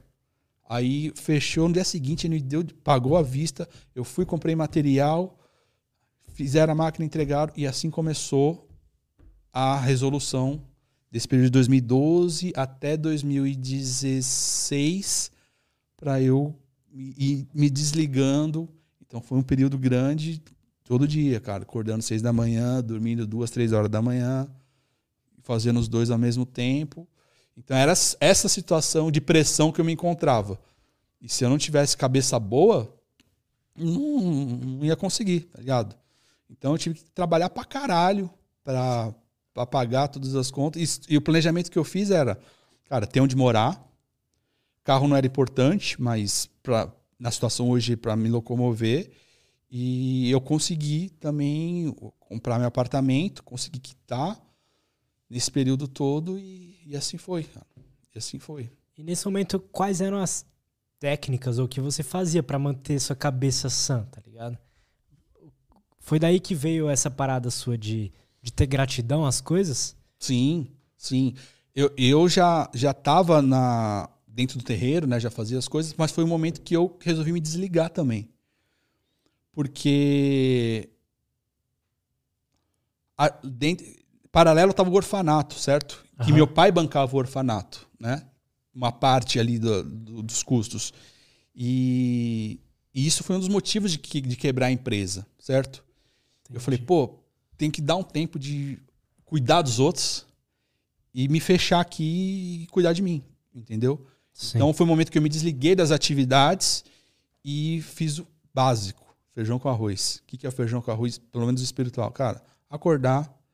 Meu pai faz isso até hoje, mesmo com esclerose. Ele fica, acorda, vai de frente para o sol, agradece, fica ali meditando, carregando a, energia por dia. Comecei a fazer isso e rezar para Deus, agradecer e trabalhar, velho. Tem uma frase que um amigo meu fala e eu sempre repito, cara. Reze como se tudo dependesse de Deus e trabalhe como se tudo dependesse de você. Só isso. Então não tem muita fórmula, cara. É. O negócio é acordar, é, estar firme espiritualmente e trabalhar, velho. Trabalhar Sim.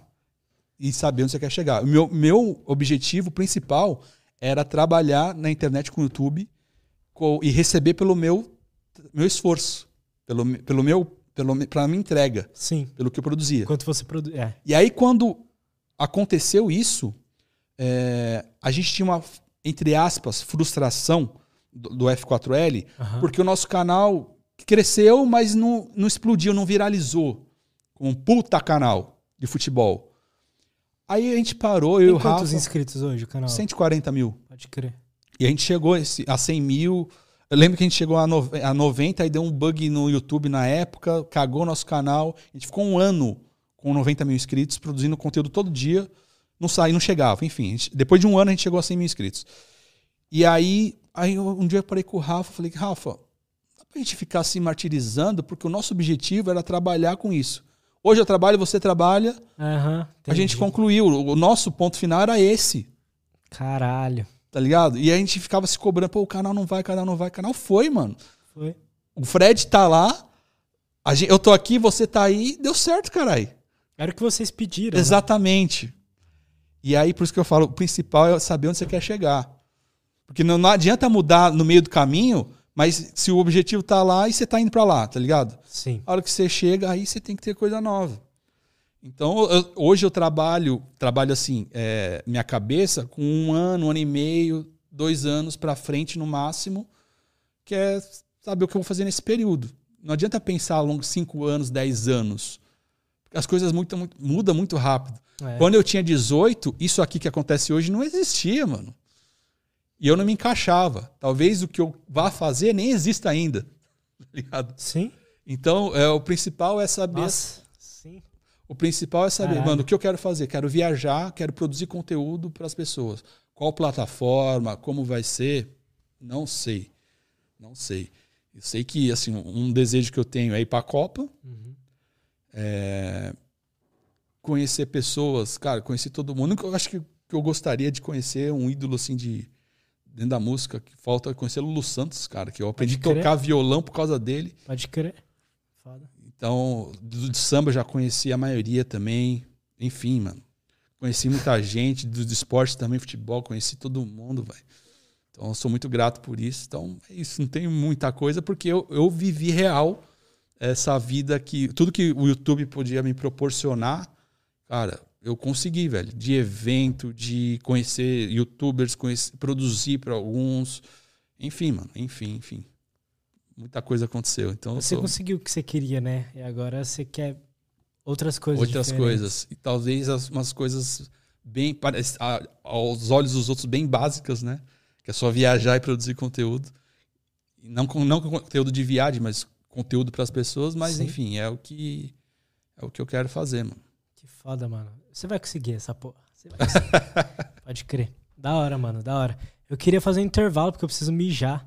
Bora lá. Demorou? Então é isso, galera. Fiquem aí, porque no final da live vai rolar um sorteiozão. Será que pode falar sorteio? Lembra que os caras lá do Flow não falam sorteio? Não né? pode falar sorteio. Então não é sorteio, é concurso de sorte. De duzentão de, no Pix. Demorou? Então fiquem aí até o final. A gente só vai fazer um intervalo aqui rapidinho e já volta.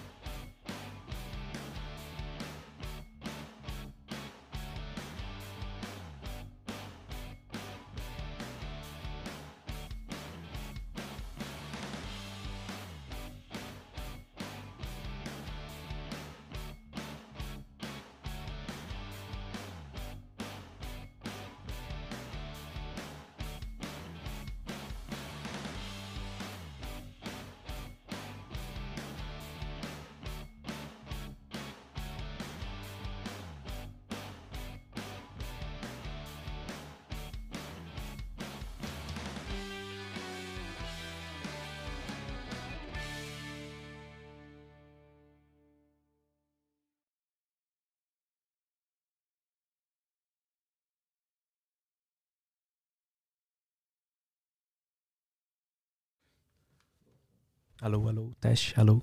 Já tá no ar? Acho que já. Ah, só avisar. Ó, a galera tá me mandando mensagem se estamos. Sim, estamos ao vivo. Não é gravado, estamos ao vivo aqui. Ao vivo. E. Então, o que eu tava falando, porque aqui, põe aí na 3. É um pouco diferente, né? A maioria dos podcasts é perto da TV. E eu queria fazer longe, assim. Ainda falta decorar mais coisas, assim, para ficar da hora, mas acho que ficou, ficou da hora na, na câmera. Sim. Ser longe. E também, uma coisa que eu sempre quis era que o Du ficasse do lado. Eu não queria que fosse longe, Longe. tá ligado? É. Aí também consegui fazer. Aí, sei lá, se essa. Isso aqui que a gente coloca a câmera aqui, a gente tá pondo ela em cima da mesa. E não sei se é a melhor opção, mas é o que dá pra fazer agora e a gente vai evoluindo aos poucos. Não, o setup tá perfeito aqui, pô. Tá louco. E aqui, eu acho que você tem que usar essa área aqui durante o episódio também. Aí, futuro a gente conversa. Demorou. Demorou. É, pra mim, sabe que eu fiquei triste? Que eu não posso mais jogar videogame, assistir TV. que depois só falar. É, ou você compra uma TV pra lá, né? É, então, mas não tem onde pôr. Ah, é? Não, vi é uma ali. porta ali. Ah. Aí vai pra cozinha. Bom, mas é isso. E. Quais suas redes sociais, mano? Cara, Léo Sui, cara. Tudo. Eu tenho esse privilégio que meu nome é Léo mesmo, não é Leonardo. Eu sempre, É Léo o seu nome? quando eu vou, é, me pedem, Que foda. tanto na pesquisa do YouTube, me manda seu nome completo, Léo Sui. Completo. Léo, eu preciso do seu nome. É Léo. Mas Léo não é apelido, não é nome. Então é Léo. Meu nome é só Léo. É um nome foda. É tipo Leão. Então todas as redes sociais é Léo Sui. Você me você joga lá, principalmente no Quai, que eu preciso é, produzir conteúdo pra lá.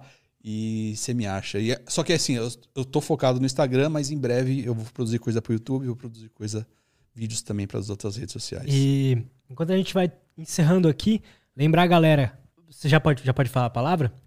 Para participar do sorteio dos duzentão, é só digitar o nome completo dele. Le- mas não completo, é Léo, só o Léo. Digita Léo aí no chat, que todo mundo que digita Léo vai estar participando do, do concurso de duzentão no Pix. E, bom, é isso. E só um- uma última dúvida que eu tenho, sua. É, você medita todos os dias? Todos os dias de manhã. Todos os dias que eu acordo. Minha Como ro- que é a sua rotina de meditação? Cara, é, eu já testei várias, já testei várias, e principalmente, assim, tem uma diferença. Eu não sou especialista em meditação, tá?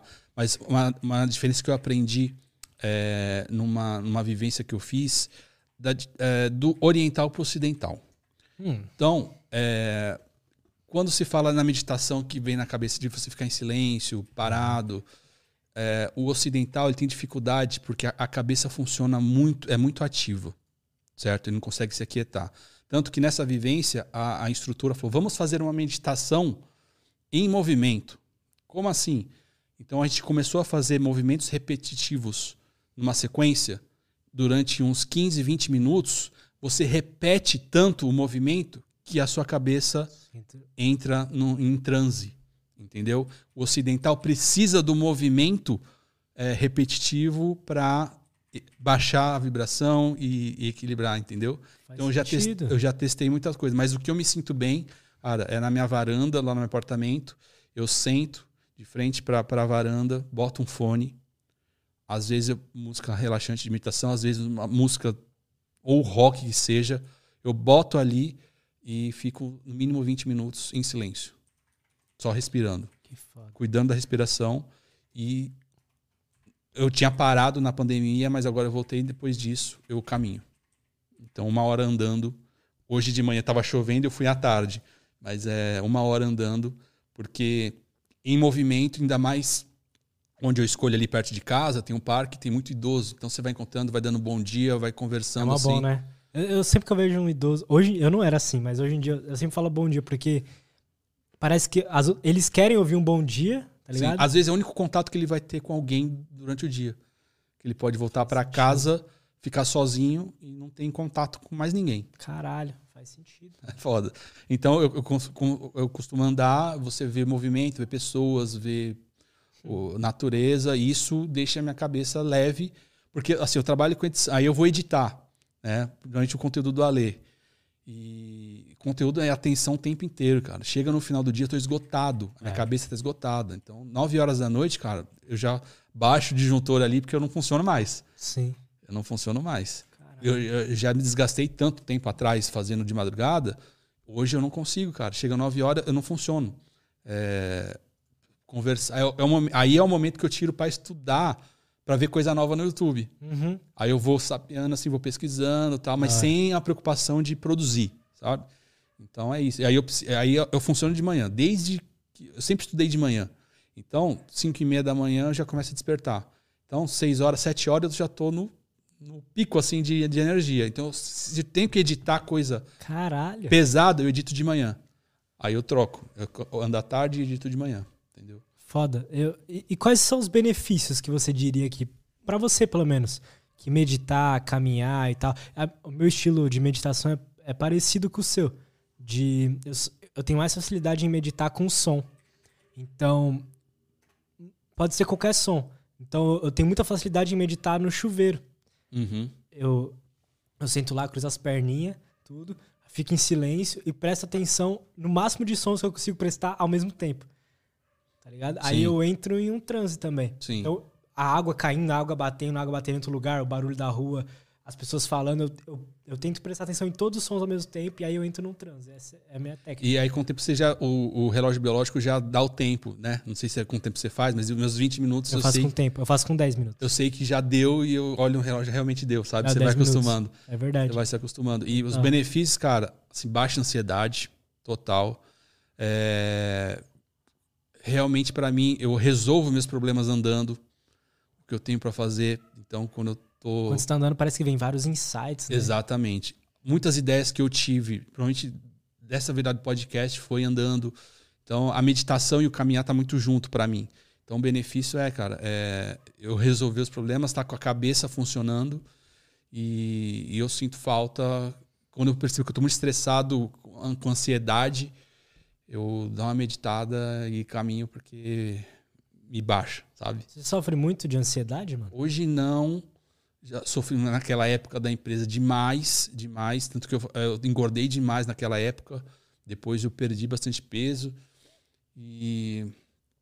Mas é, no período aí que, que eu sofri de ansiedade foi muito por questão financeira, sabe?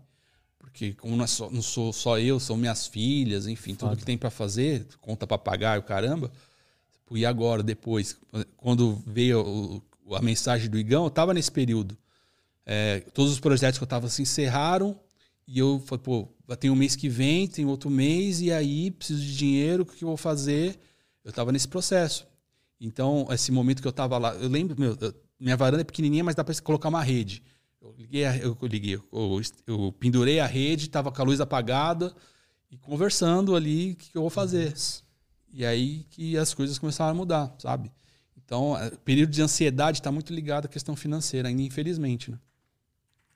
Total. E qual, qual a sua relação com Deus, assim? Pra você, o que que é Cara, Deus? é, como eu já vi, eu, eu nasci dentro de um, de um de uma família e de um berço espiritualista, né? Minha avó era benzedeira, aí minha mãe já abriu o terreiro e depois eu vivi dentro disso. Então minhas referências dentro de religião e religiosi- religiosidade está muito baseada na cultura africana que eu trouxe, mas eu aprendi muito também. Eu não frequento o budismo, mas eu estudei, fu- fui procurar algumas coisas que eu me identifico também Sim. certo? É, então, religiosamente está nessa forma. Mas Deus, cara, para mim, é, é um todo, não é o tudo, é o todo. É, todo mundo está interligado. Eu não entendo ele como um, como um, um senhor, certo? Eu entendo ele como uma energia, faz parte da minha vida. Hoje eu já não tenho tanta necessidade de uma religião como eu já tive antigamente. Respeito muito, mas eu acho que é um conversar com Deus é muito mais um bate-papo hoje para mim de agradecer e falar, ó, eu quero fazer isso, tá? Dá uma força aí. E agradecer todo dia e pedir. Eu- hoje eu agrade- mais agradeço do que peço, né? Então, é, eu não eu não eu não sou aquele temente a Deus, eu tenho medo, não tenho medo de Deus, sabe? Eu sei que ele existe de alguma forma, não é, um, não é uma pessoa, é, é o- algo que eu não sei definir, mas que é o todo. Todo mundo está conectado a isso, independentemente se você acredita ou não. Está conectado, certo? Sim. Então, eu acredito nele e, mas acredito muito em mim também. Então eu faço de tudo do que está no meu alcance e eu sei que a hora que eu decidir fazer e me movimentar, a via dele também vai funcionar, entendeu? Uhum. Ele fica lá quietinho, falando, e aí, o que você vai fazer? Decidiu? Então bora. Eu vejo dessa forma. Pode crer. E só essa experiência que você falou aí do quando o Igão te ligou, é para mim é uma é para falar testemunho, mas é porque parece que é bagulho de religião, mas não é, é mais de da questão de eu não sei o que é Deus também, mas existe alguma coisa que quando você conversa, com, não sei se é a sua cabeça mesmo, tá ligado? Ou se é um Deus mesmo, se é uma energia, o que, que é. Existe alguma coisa que quando você fala com ela, ela te, te traz alguma coisa, tá ligado? Uhum. Eu, eu, acredito em Deus nesse sentido, assim. Eu, eu já tive experiências assim também parecidas. Aí eu era ateu, fui a vida inteira ateu, mano. Meu pai era ateu, tá ligado? Meu avô era ateu. Então eu cresci assim. Só que hoje em dia, para mim, Deus é uma parte importante pra minha vida, assim de fazer, de me dar, fazer uh... se entender, talvez. E eu acho que, que a, a fé é, é um pilar muito importante na nossa vida, sabe? Para é verdade. Pra, pra, enfim, para tudo. A gente precisa acreditar, acreditar na gente, mas é, acreditar em Deus acho que faz muita diferença. principalmente nas dificuldades, mano. É. E tem uma hora que você tá sozinho. Uma hora, na maioria das vezes você tá sozinho. É. E a hora que você deita a cabeça no travesseiro e que é só você, você por você, mano. Se você não acreditar, velho, não, não tem. Não, não dá nem vontade de acordar, tá ligado? É, aí você vira um nilista, tá ligado? Um que não acredita mais nas possibilidades boas da vida. É. Só fala, só entende que a vida é sofrimento e só que você não não tá disposto a, a continuar lutando no sofrimento mesmo assim, tá ligado? Uhum. Aí você só fala, ah, a vida é sofrer mesmo, então pra que que eu vou tentar alguma coisa? É. E hoje, eu já acho que eu já fui assim, tempo atrás, de querer é, que as pessoas acreditassem, sabe? Uhum. Cara, hoje é foda-se. Faz sentido. Foda-se. Eu não, não forço ninguém a acreditar em nada, não, não faço enfim, esforço para nada disso. Não preciso de conversão de ninguém. Eu Sim. só faz o seu que eu faço o meu e tá tudo certo. Mano. É verdade. Para mim, a pessoa tem que acreditar pelo menos nela mesma. É. Porque se ela não acredita nela mesma, aí fodeu. Pra ela. pra mim não vai mudar nada. Tá? É. Mas pra ela. Eu sei que minha vida funcionou muito mais depois que eu apertei o botãozinho vermelho e fui seguir minha vida assim, mano. Acreditando no meu trabalho, acreditando nas minhas coisas sempre fazendo o melhor tanto para mim quanto para as pessoas e não fudendo a vida de ninguém, tá ligado? É, não fazendo mal. Às vezes a gente faz sem querer, né? Às vezes a gente, por erro, por ignorância, enfim, acaba fazendo, mas nunca fazer de propósito para atrasar o lado de ninguém, mano. Então, e eu sei que ajudando as pessoas ou fazendo algo que está ao meu alcance, alguma forma volta, tá ligado? E vem voltando várias vezes, mano. Isso se prova, não é à toa que Muita gente fala sobre isso, de você fazer o bem traz bem para você, você fazer o mal traz mal para você, tá ligado? Eu acredito muito nisso. Eu ainda não sei explicar. Eu não gosto de ficar falando que são energias, que são o que que é. É definir, né? É muito É, é muito ruim definir, mas eu, eu acredito que a você fazer o bem acaba criando uma uma acaba criando vários pontos na vida de várias pessoas e uma hora essa porra volta para você, tá ligado? Uhum. Não necessariamente é algo espiritual. Mas falando nessa força espiritual, o que, o que me fez muito bem também foi, é, não digo cultuar, mas é, buscar e respeitar a minha ancestralidade. Ancestralidade que seja o meu, minha família mesmo. Meus pais são vivos, meus uhum. avós não. Então eu não conheci meus avós, só conheci a minha avó, ela morreu, eu tinha sete anos. Então, eu peguei foto dos, dos dois dos meus avós paternos e maternos, coloquei ali na, na, minha sala e todo dia eu agradeço a eles.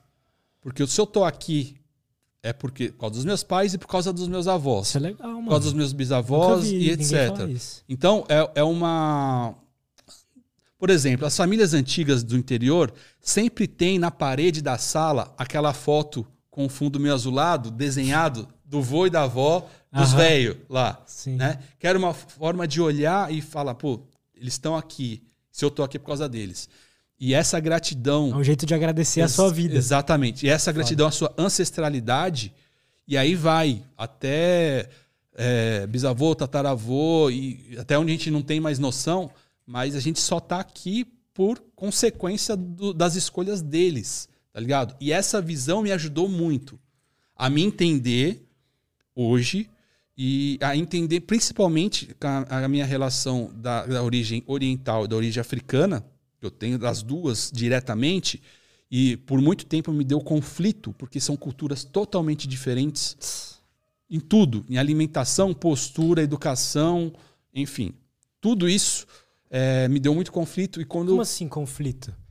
por exemplo, é, se você vai na, numa família é, que tem origem africana, de negros, de Aham. pretos, a, a forma deles é, se reunirem num domingo é muito mais alegre, é muito é, é diferente a relação que eles têm também de um cuidar do outro, a, a relação musical, a relação de alimento, a relação de trabalho é diferente de uma família, por exemplo, japonesa, onde tem o, sempre o pai central, a mãe submissa, a alimentação é totalmente diferente, a cultura, o relacionamento entre, entre homem e mulher é diferente. E isso causa conflito, porque é, é a herança que você traz, certo? E aí eu não tinha referência, base, porque eu tô em qual lado? Aham. E aí visual também, fisicamente também, eu tô em qual lado? é, isso dá a diferença.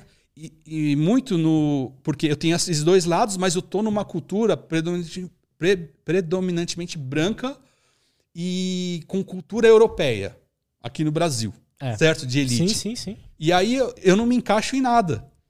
Tá ligado? Eu, por exemplo, na escola onde eu estudei, eu era o único negro da, da, da minha, da minha sala e, e na escola inteira éramos em quatro.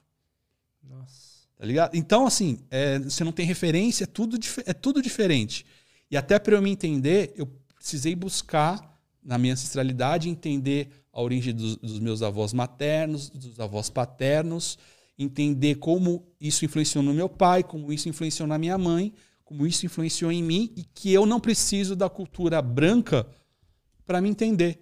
Porque eu, eu sei da minha cultura preta, africana, o que, que ela me dá de, de informação e base, da onde eu busco, da, da oriental, da japonesa, eu me, me achei. Quando eu preciso de- dessa parte mais alegre da- dos pretos, eu sei onde buscar. Quando eu preciso centrar no oriental, na postura, na disciplina, eu sei onde eu vou buscar.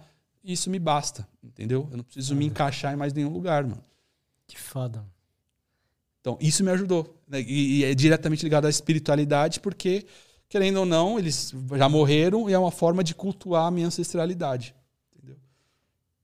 Eu nunca tinha ouvido falar sobre cultuar a sua ancestralidade. Isso é muito E interessante. o cultuar não é nada absurdo, cara. O que é, eu coloco a foto deles no altar, tanto que eu apresento para minhas filhas, ó, isso aqui são seus bisavós.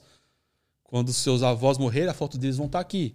Então, então ela já tem um- uma origem, uma velho. Isso é linhagem. muito legal, mano. E aí eu toda segunda-feira, aí por uma questão eh, até de formação católica e da, da- do terreiro, segunda-feira é o dia das almas que eles falam. Então segunda-feira eu faço a oração para eles de agradecimento. Aham. Eu rezo obrigado por vocês terem passado por aqui, por terem feito as escolhas e espero honrar com, a- com as minhas escolhas hoje tudo que vocês fizeram. Apenas isso. tá Ligado? A foto deles ali, acendo incenso. Só. Só. Às vezes coloco um vaso de flor, né? Que, que é para decorar o ambiente, mas assim, em respeito a eles, é só isso que eu faço. E o que que isso trouxe de bom pra você? Cara, alinhamento, equilíbrio, porque tá num lugar na minha sala que eu passo todo dia, então eu olho em, em respeito, em reverência, sabe? Eu falo, espero estar honrando, fazendo certo.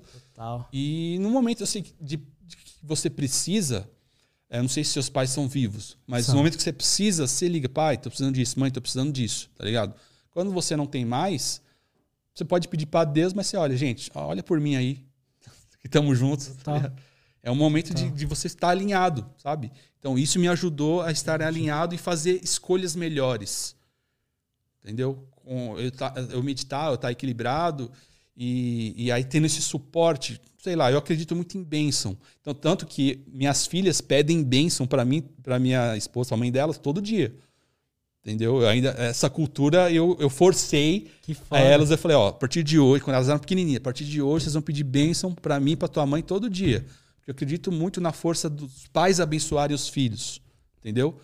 Então, elas pedem e eu peço, eles que eles não estejam lá, e de alguma forma, peço bênção a vocês para ir trabalhar, para ir pro dia a dia, e isso me ajuda a estar tá alinhado.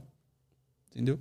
Foda. Eu, o que você falou agora muita coisa que o pai, a mamãe fala pro filho assim, pode mudar totalmente como a cabeça dele funciona. Uhum. Como ele vai lidar com os problemas da vida, com as coisas boas da vida, tá ligado?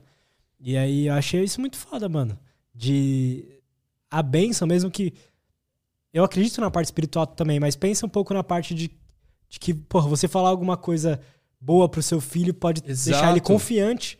Ele não crescer um moleque que não tem confiança nele mesmo, tá ligado? É de você abençoar o dia da pessoa que tá morando é com você, mano. com quem é do seu sangue, sabe? E isso não, não é nada de. Eu vejo muito, gente. É, nem é uma crítica, tá? Até pode soar como uma crítica, mas é, de alguns trabalhos é, dessa linhagem espiritual, de gente cultuando é, deuses, cultuando santos, que não fazem parte da sua história familiar. Eu, quando eu falei da minha origem africana, é, quando se fala, por exemplo, de orixás, hoje aqui no Brasil, os orixás são africanos. E lá são, é, eram de tribos. Então as tribos cultuavam um tal orixá. Então por isso que essas tribos. Então esse orixá viveu nessa tribo, certo? Em outra tribo é de outro orixá. Então Entendi. por isso que você fala, você é filho de qual tribo? É filho da tribo tal. Então, orixá tem que ter uma ancestralidade, um rastro. Faz sentido. Um lastro sanguíneo, certo? Quando eu vejo gente cultuando gente que não tem histórico negro na família, sabe? Não, não tem esse lastro. Então, às vezes é muito mais fácil você buscar a sua, sua árvore genealógica e ver se o que. Por exemplo, às vezes você tem um, um santo católico que foi da sua família, lá atrás, que foi canonizado. Cara, reza por ele que ele vai dar muito mais resultado de, de, de algo que não é do seu sangue, tá ligado? Enfim, mas essa é uma discussão muito longa. A gente entra aí em parte antropológica também, enfim. Mas é, o que me dá resultado é orar, rezar para minha ancestralidade, que são os meus familiares, quem tiveram aqui mesmo, entendeu? Foda, não precisa acreditar é em vida após a morte. Cara, é, eu ouvi falar, eu não lembro quem falou, que a gente tem três mortes, né? Quando a gente descobre que a gente vai morrer, quando a gente morre e quando a última pessoa que lembra da gente deixa de lembrar. Caralho. E você deixa de existir certo?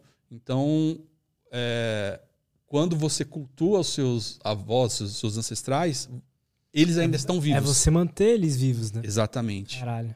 Entendeu? Então aí a família fica forte, né? Forte assim de energia, de bênção, enfim. Eu acredito nisso. Então, por isso que é, é importante você fazer algo relevante para que lembrem de você. Né? Faz sentido, de verdade. Mano, e é com essa aula que o Léo deu pra gente hoje, que vamos fazer o sorteio aí? Já? Pode sortear. Pode. Aí me fala aí quem é o ganhador. Léo, mano, muito, muito, muito, muito obrigado, mano. De verdade. Imagina, aí. velho. Eu tô, é um prazer real estar tá aqui. Eu sei que esse, esse projeto que está hoje vai ter um crescimento, vai ter uma vida longa e vai virar, vai se transformar. Então, é um privilégio estar aqui nos primeiros, segundo, né? Segundo episódio, com convidado, né? É. Mas Obrigado de verdade, mesmo. eu fiquei feliz, eu gostei do papo. Igual, tanto você quanto o Elcio, quando veio aqui, falaram.